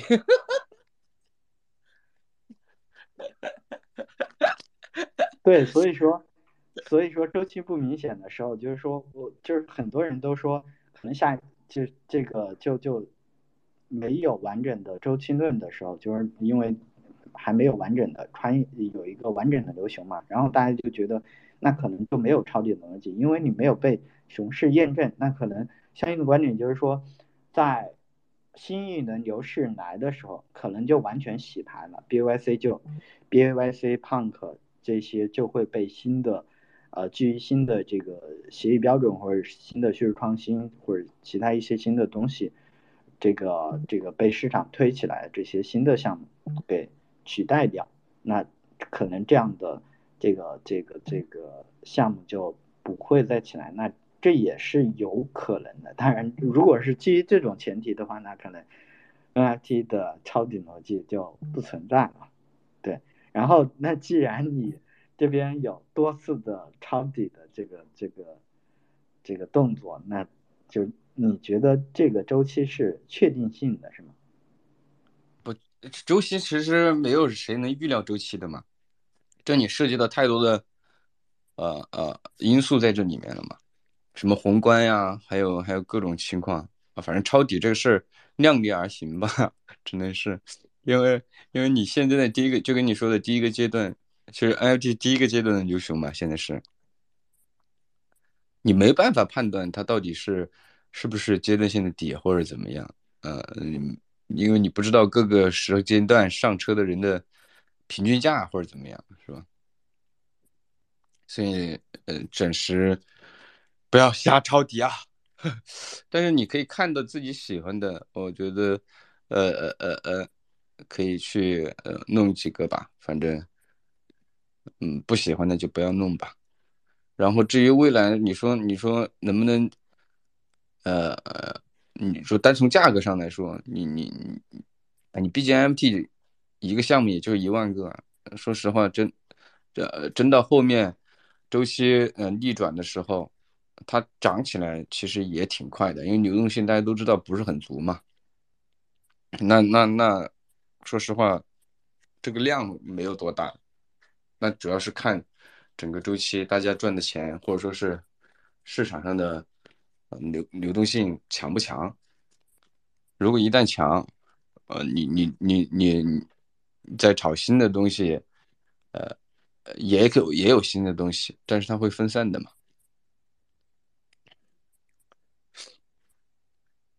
你比如说，你比如说，你现在看到的很多，你现在看 OpenSea 上 DGAS 是吧？三点六八，你现在看是吧？感觉好像还挺贵是吧？但是下一个周期过来，它它的 List 只有百分之零点七，是吧？这个量其实不高的，只不过现在是大家疲于去二级，或者所有的钱在。在在在其他地方流动，嗯，但凡只要稍微有一点点钱往这个市场流动，价值价格会有一些变化，那就得看周期，因为它这个 NFT 它不是像其他的东西那样流动性那么强，所以大家不会把现仅存的资金往这边来流动，因为怕担心，嗯，如果说钱流动到这里的话，流动不出来怎么办？或者说还有一些跌幅。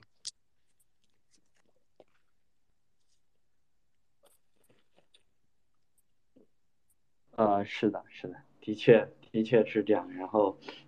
流动性前面也有讨论，然后可能对于这个不同的角色会有不同的看法。就就是比如说这个这个说的这个 trader builder 这个呃之间的 一些这个对流动性的需求是不一样的。然后呃前面 说的我觉得说的很好，就是说那个。呃，如果喜欢就可以去，就是如果喜欢，然后觉得有这个有未来上涨的可能性，可以去买，就是就是当做就最终当做消费品了。对，有很多的时候就可能，呃，市场流动性的原因，或者是这个这个这个项目发展的原因，可能就最终就不会在这个经济收益上有个回报，可能就是。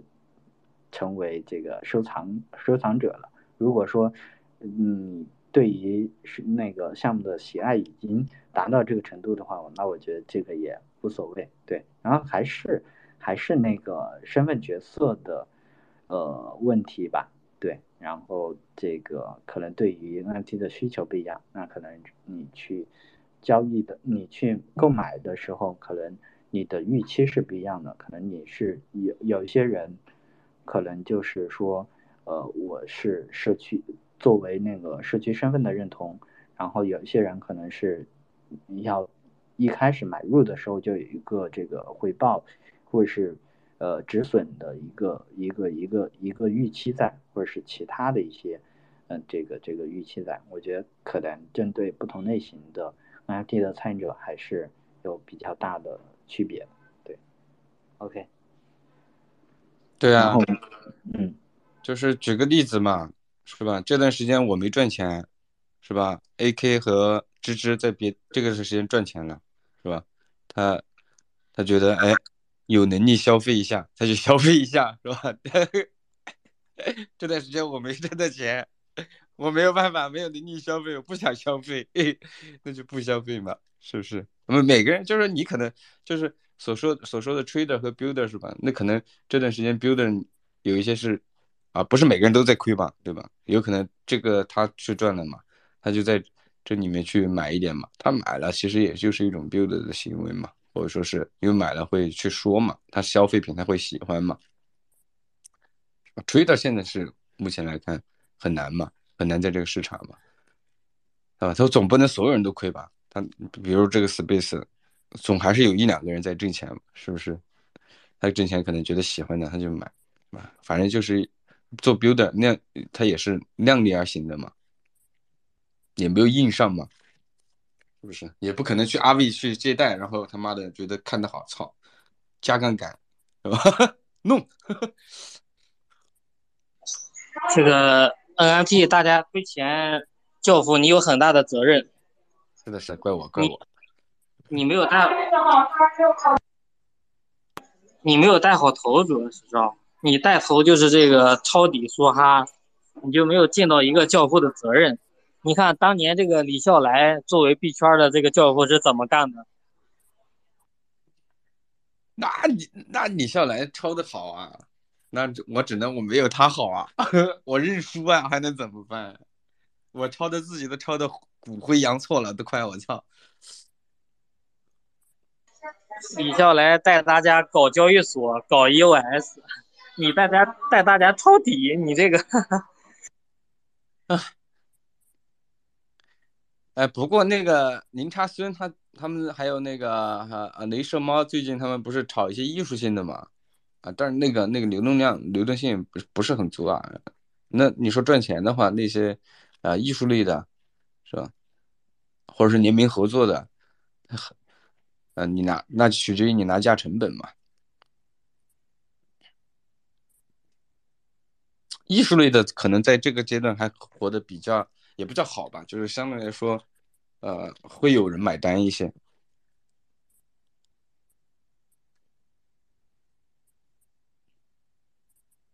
艺艺术类，其实艺术类长期来看是土豪的游戏，它是应该有一群特定的人群。就就是艺术类的，它，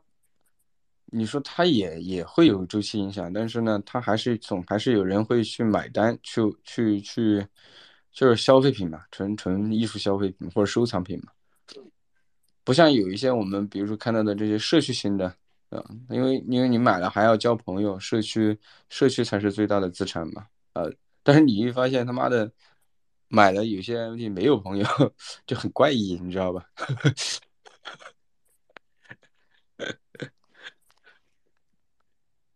你和项目方当朋友，就就就很怪异，你知道吧？一一买，哎，山顶只有一个人，操你妈！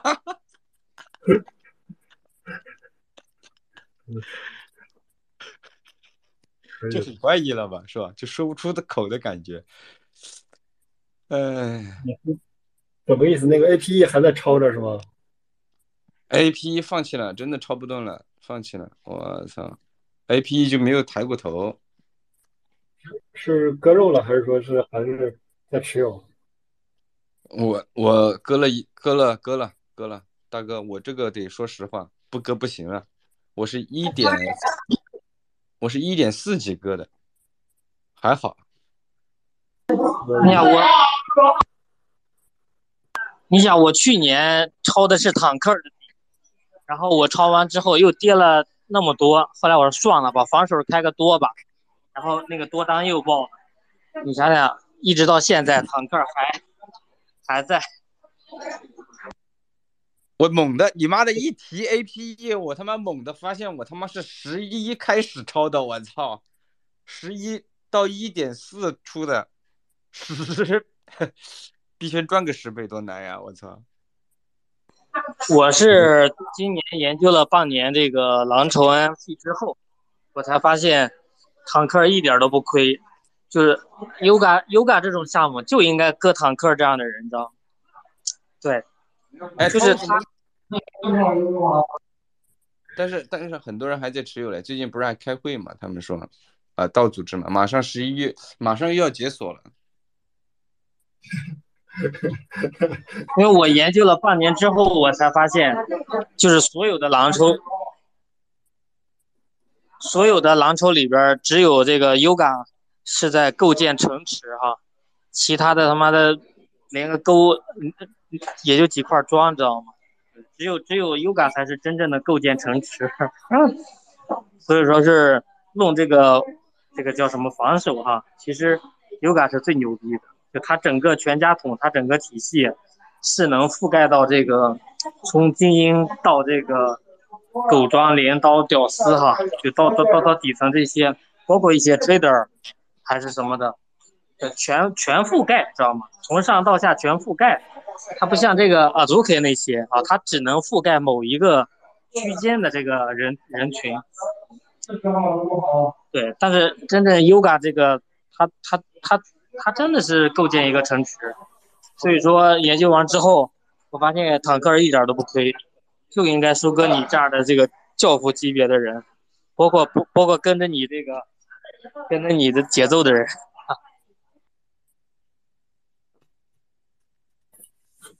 哎，不要不要拿我开玩笑了哈。当然，如果拿我开玩笑，你要开心一点，是吧？在如此熊市的市场开心一点，那你就开吧，他妈的！那个谁，比特币威廉，就是那个也是一个大 V，然后他这边也是当时就是对那个 APE 啊情有独钟，然后也是一顿猛抄底，后来也是分分两次也割掉了，跟你割肉位置差不多，一点四附近。我一点四五走的，然后我看了他那个截图，就感觉很多人其实对这个 APE 都是情情有独钟。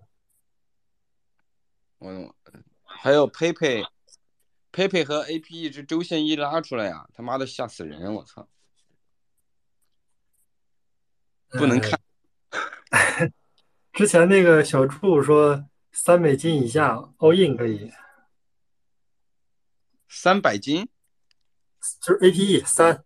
三 U 以下 all in。哦哦。哎呀，他跟我两个真的是卧龙跟凤雏，我操！我一看什么车上他都有。然后我就跟着亏，两个人就赛着亏。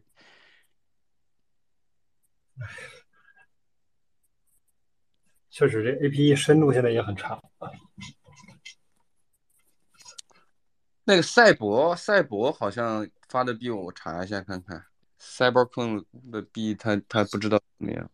好像目前就两个 LT 有币，还有没有？我好像也还有，我忘记了。咋的想抄底了哟？不是我，我在想他妈的为什么 Azuki 不发币？我操！还是说 Azuki Zagabon 他觉得在他妈的美国发币，呃呃呃呃，证券会影响他的美国身份，是吧？算他主要是想让大家少亏点啊。不是，他主要是想着你现在被猴子套着呢，等你这个割割了肉，等你再赚点钱再割你，知道吗？对。哎，阿祖里其实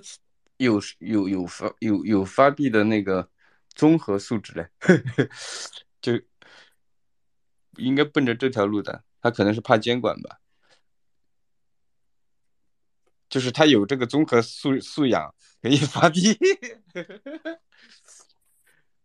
嗯，哎，阿祖 K 后面的二代呢？怎么排行榜都看不见他交易额？哦，我看见了，地板价零点四。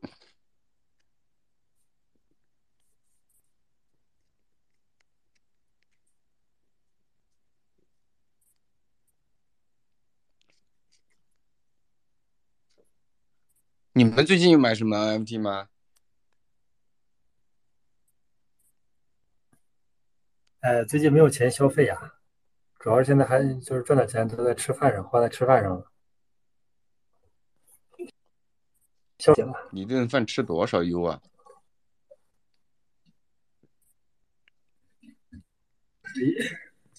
这 消费得有得有本金，现在没有钱消费。妈的，信用卡爆啊！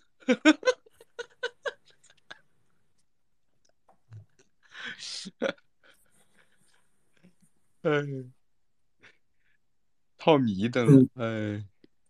可以。那是现在你还持有这个这个二零或者 NFT 的这个 token 吗？什么东西啊？就是你现在还持有，就是不管是二零啊还是 NFT 的，还还持有吗？有啊，币啊，或者是泡着的也肯定有啊。可以的。哎，我好像确实没有看到最近有呃，现在唯一整个是推特还在还在买一些 NFT 炒或者炒白的，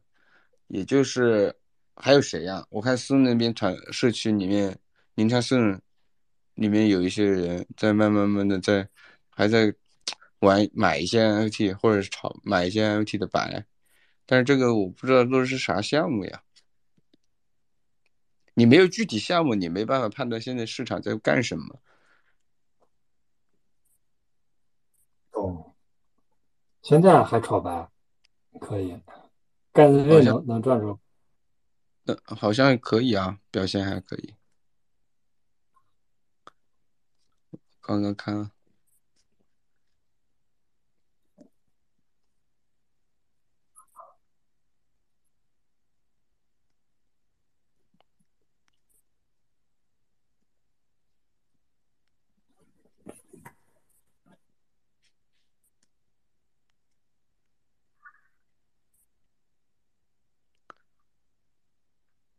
嗯，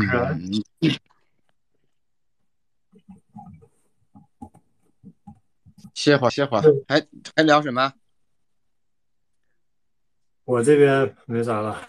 哎，那个坦克，问问就是 NFT 交易所这个未来发展方向大概了解吗？就是你觉得它会像这个币安啊、中心化这种币安 OK 火币啊这种这种三足鼎立啊，还是说最终就 OpenSea 啊、Blair 这种 Jim 他们嗯一家独大这种，还是说是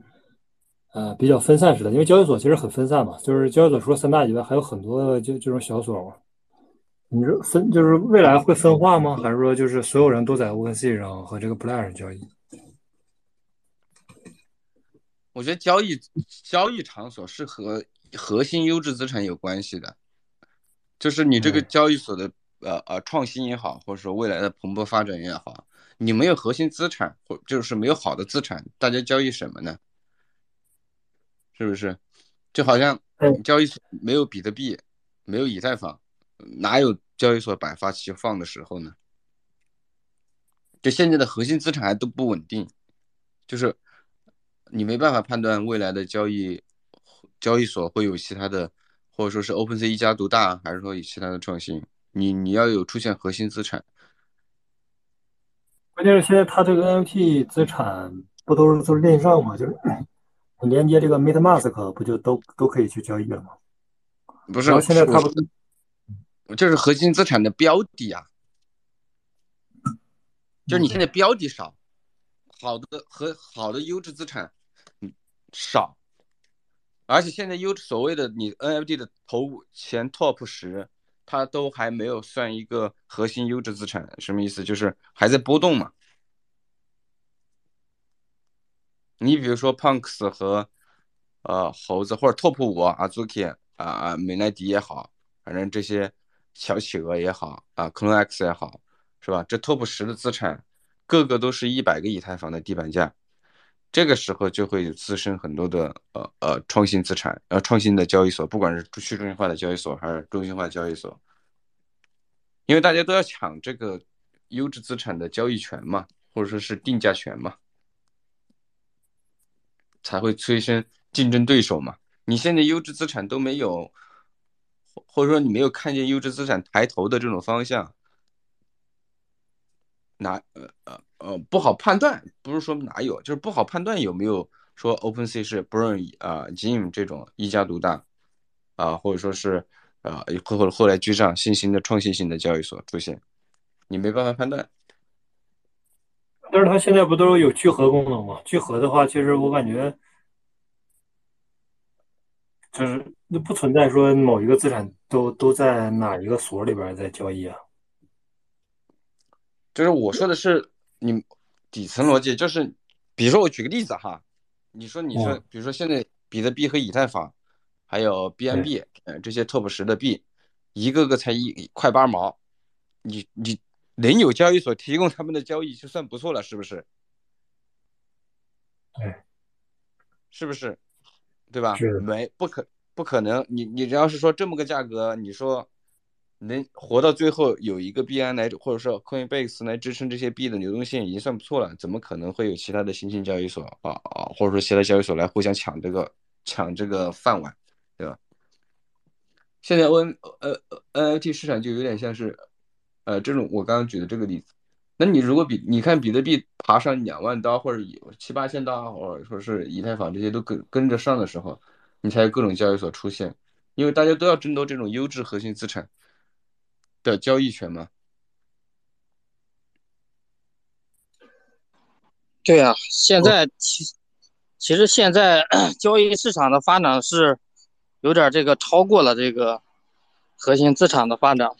就是超过了项目的发展。你想，交易市场已经已经是流动性大战结束了。你想，布拉尔跟这个 OpenSea 也好，是吧？或者说跟崩大道也好，就这种。相当于是你，你一个地一个城市的这个经济还没有发展起来，人口还没有起来，结果你你这边已经房子的租赁市场、房子的这个借贷市场是吧，都都都成体系、成配套的这个构建完了啊，所以说我觉得交易市场应该发展应该不会有特别多大的发展吧，还应该是这个项目的发展。应该是这种开发商是吧？啊，这种小区这种这种发展应该是主流一些。对市场的发展已经超超超时代了，已经我感觉。就是我的观点是跟这这有点像，就是什么呢？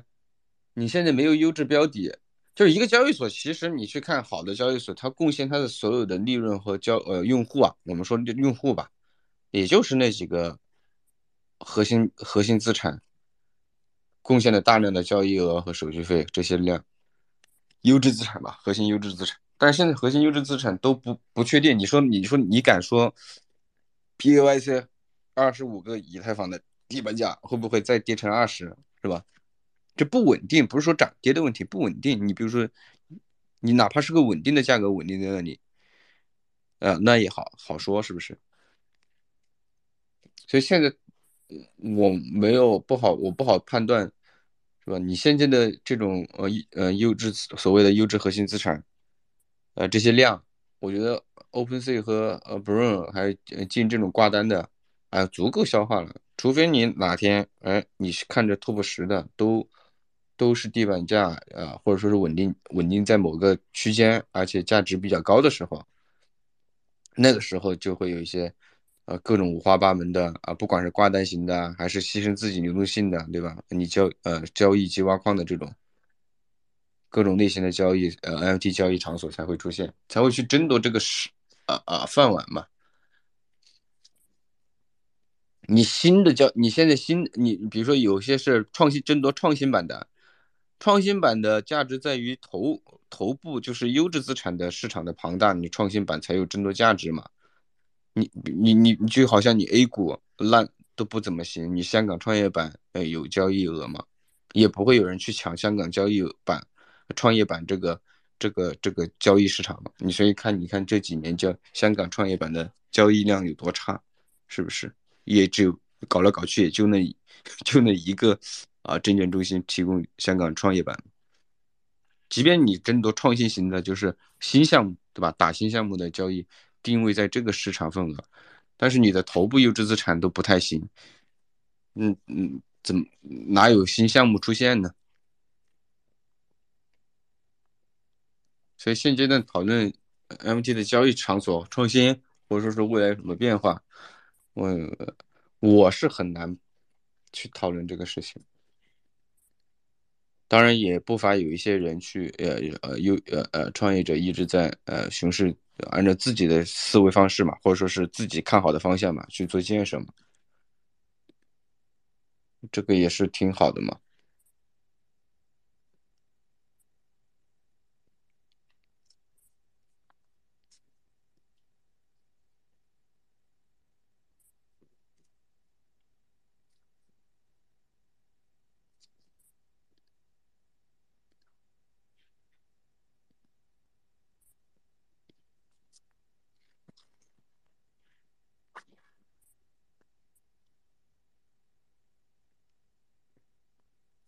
讲完了。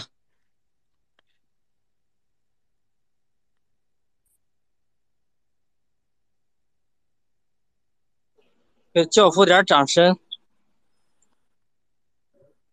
感谢感谢，很专业。我们我我们都是在我们我们都是在演双簧是吧？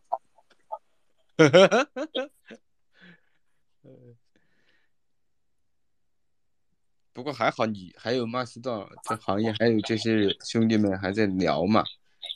就是熬嘛，这个行业总是得熬的嘛。对呀、教父你得出来呀，你来趟北京是吧？咱们线下搞一个这个这个这个召唤师的活动是吧？你把大家都召唤过来。现在除了你这个有这个影响力之外，其他人都不行。不是把兄弟们招过来，是不是得包机酒？不包机酒，没有人来。我操！你要包机酒，大家反而不敢去了，不敢来了，是吧？这感觉你这什么套路呢？是吧？你就是就跟咱们去年那个大理一样，是吧？就大家得自发，是吧？大家就是觉得，是吧？我我必须得聚一下，必须得是吧？见一下。你都跟这个什么 Token 二零四九一样，是吧？大家都是揣着镰刀去，是吧？那最后只能是这个揣着镰刀再回来。那一开始都都是是吧，都是奔着这个目的目的性很强去的。现在这市场太鸡巴难了。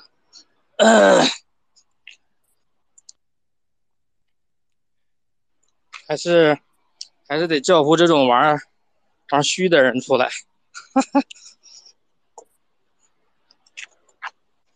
打个太极，对呀、天天的这个，反正我感觉现在大家都迷茫，出去溜达一圈儿，很多人都不知道该干啥。币圈儿吧，他们已经干不了了。呃，大多数人是，其实他没有这种什么新加坡啦、香港啦、迪拜啦、东南亚这种路径，大多数人他只能是在国内是吧？搞搞市场，搞搞社区这种的，他其实是没有这个资源，也没有路径，去跟这些是吧？这些人去接触的。但是你这这些人的话，他他总得有事儿做呀，那他干啥呢？这 N NFT 就比较适合他。对，因为 token 现在在国内你，你搞 token，就是需要的不仅仅是勇气啊，也不仅仅是这个智商，需要的东西太多了。反正我感觉我我是做不了。但 NFT 不一样，NFT 你就是，是吧？你就坐在警察局对面，你发个 NFT，这人家也不能把你怎么着啊。毕竟这个东西？话说回来，我没有想到，我我我没有想到，就是从今年四月份开始，mini coin 这个这个这个系列会占据这么多的注意力。就是我觉得在下就是现在在座的各位应该都都炒过，都玩过土狗吧？玩过土狗的举个手看看，我先举手。有没有玩土狗的？啊，来互动一下，大兴的互动现互动现场一下，举个手。就我们两个玩，不可能吧？AK 你没炒没没买土狗吗？最近这几个月？土狗的问题不是土狗的问题是你，其实等你来不及进去，你已经成了土狗了，是吧？就是我，就是我没想到咪咪 token 会占据这么久的呃注意力和和，就是在 Twitter，当然是不是我 Twitter 刷的多，我不知道啊。信息形成的信息茧房，就基本上我看都都都在土狗玩过，或者说是玩的时间比较久。就是我们就按道理说，这种一级市场，像以前就是可能就两三个月的事儿，然后就就消停了，就可能有其他的新东西啊，不管是。呃，像现在不是，呃，FT 呀，是吧？就是那个，呃，Friend Touch，是吧？这种其他新东西出现，但是没有想到土狗会一直占据这么长时间的影响力。没有，那可能是可能是你这个减房了，可能是，是吧？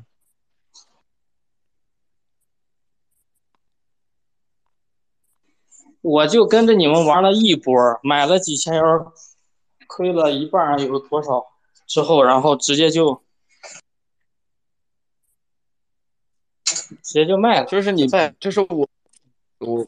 对，就是卖，有的卖了，我再也不玩的。但是我发现还居然这个就是以前没有想到一级市场秘密困还衍生了出来一个他妈的叫啊 bot 这个赛道，就是机器人，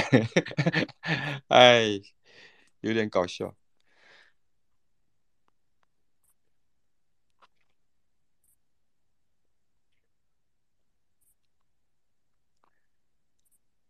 Friend Touch 这个是叫 Friend Touch 吗？还是叫什么？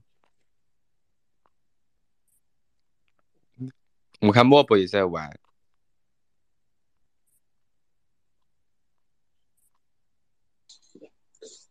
对他那个，我估计明天我开始玩吧。我这两天我这个病刚好，完了。他那个是不是和？我不知道你们玩没玩，他我其实和那个不之前是一直最早我特别喜欢搜出坏，所有的搜出坏都想参与一下。他那个是不是和不润一样？就其实就是说白了，大家就是在那疯狂刷积分，就是刷贡献值嘛，想获得那个呃币嘛，这可能发的币嘛。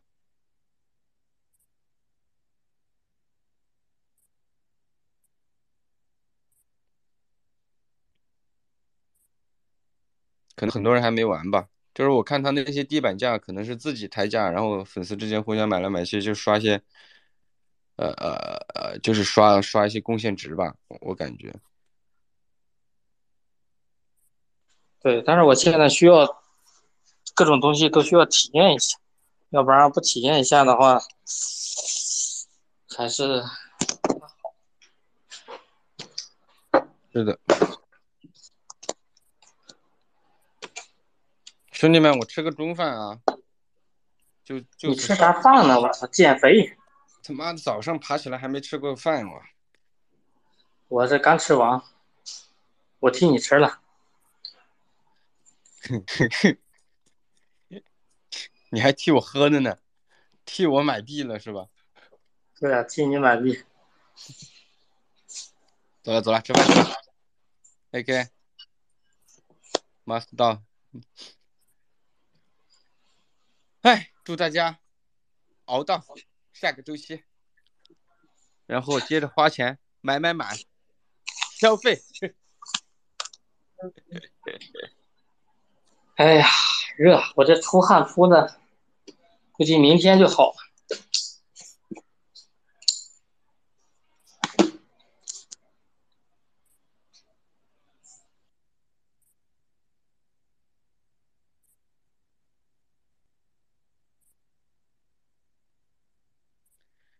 撤啦，主持人，拜拜。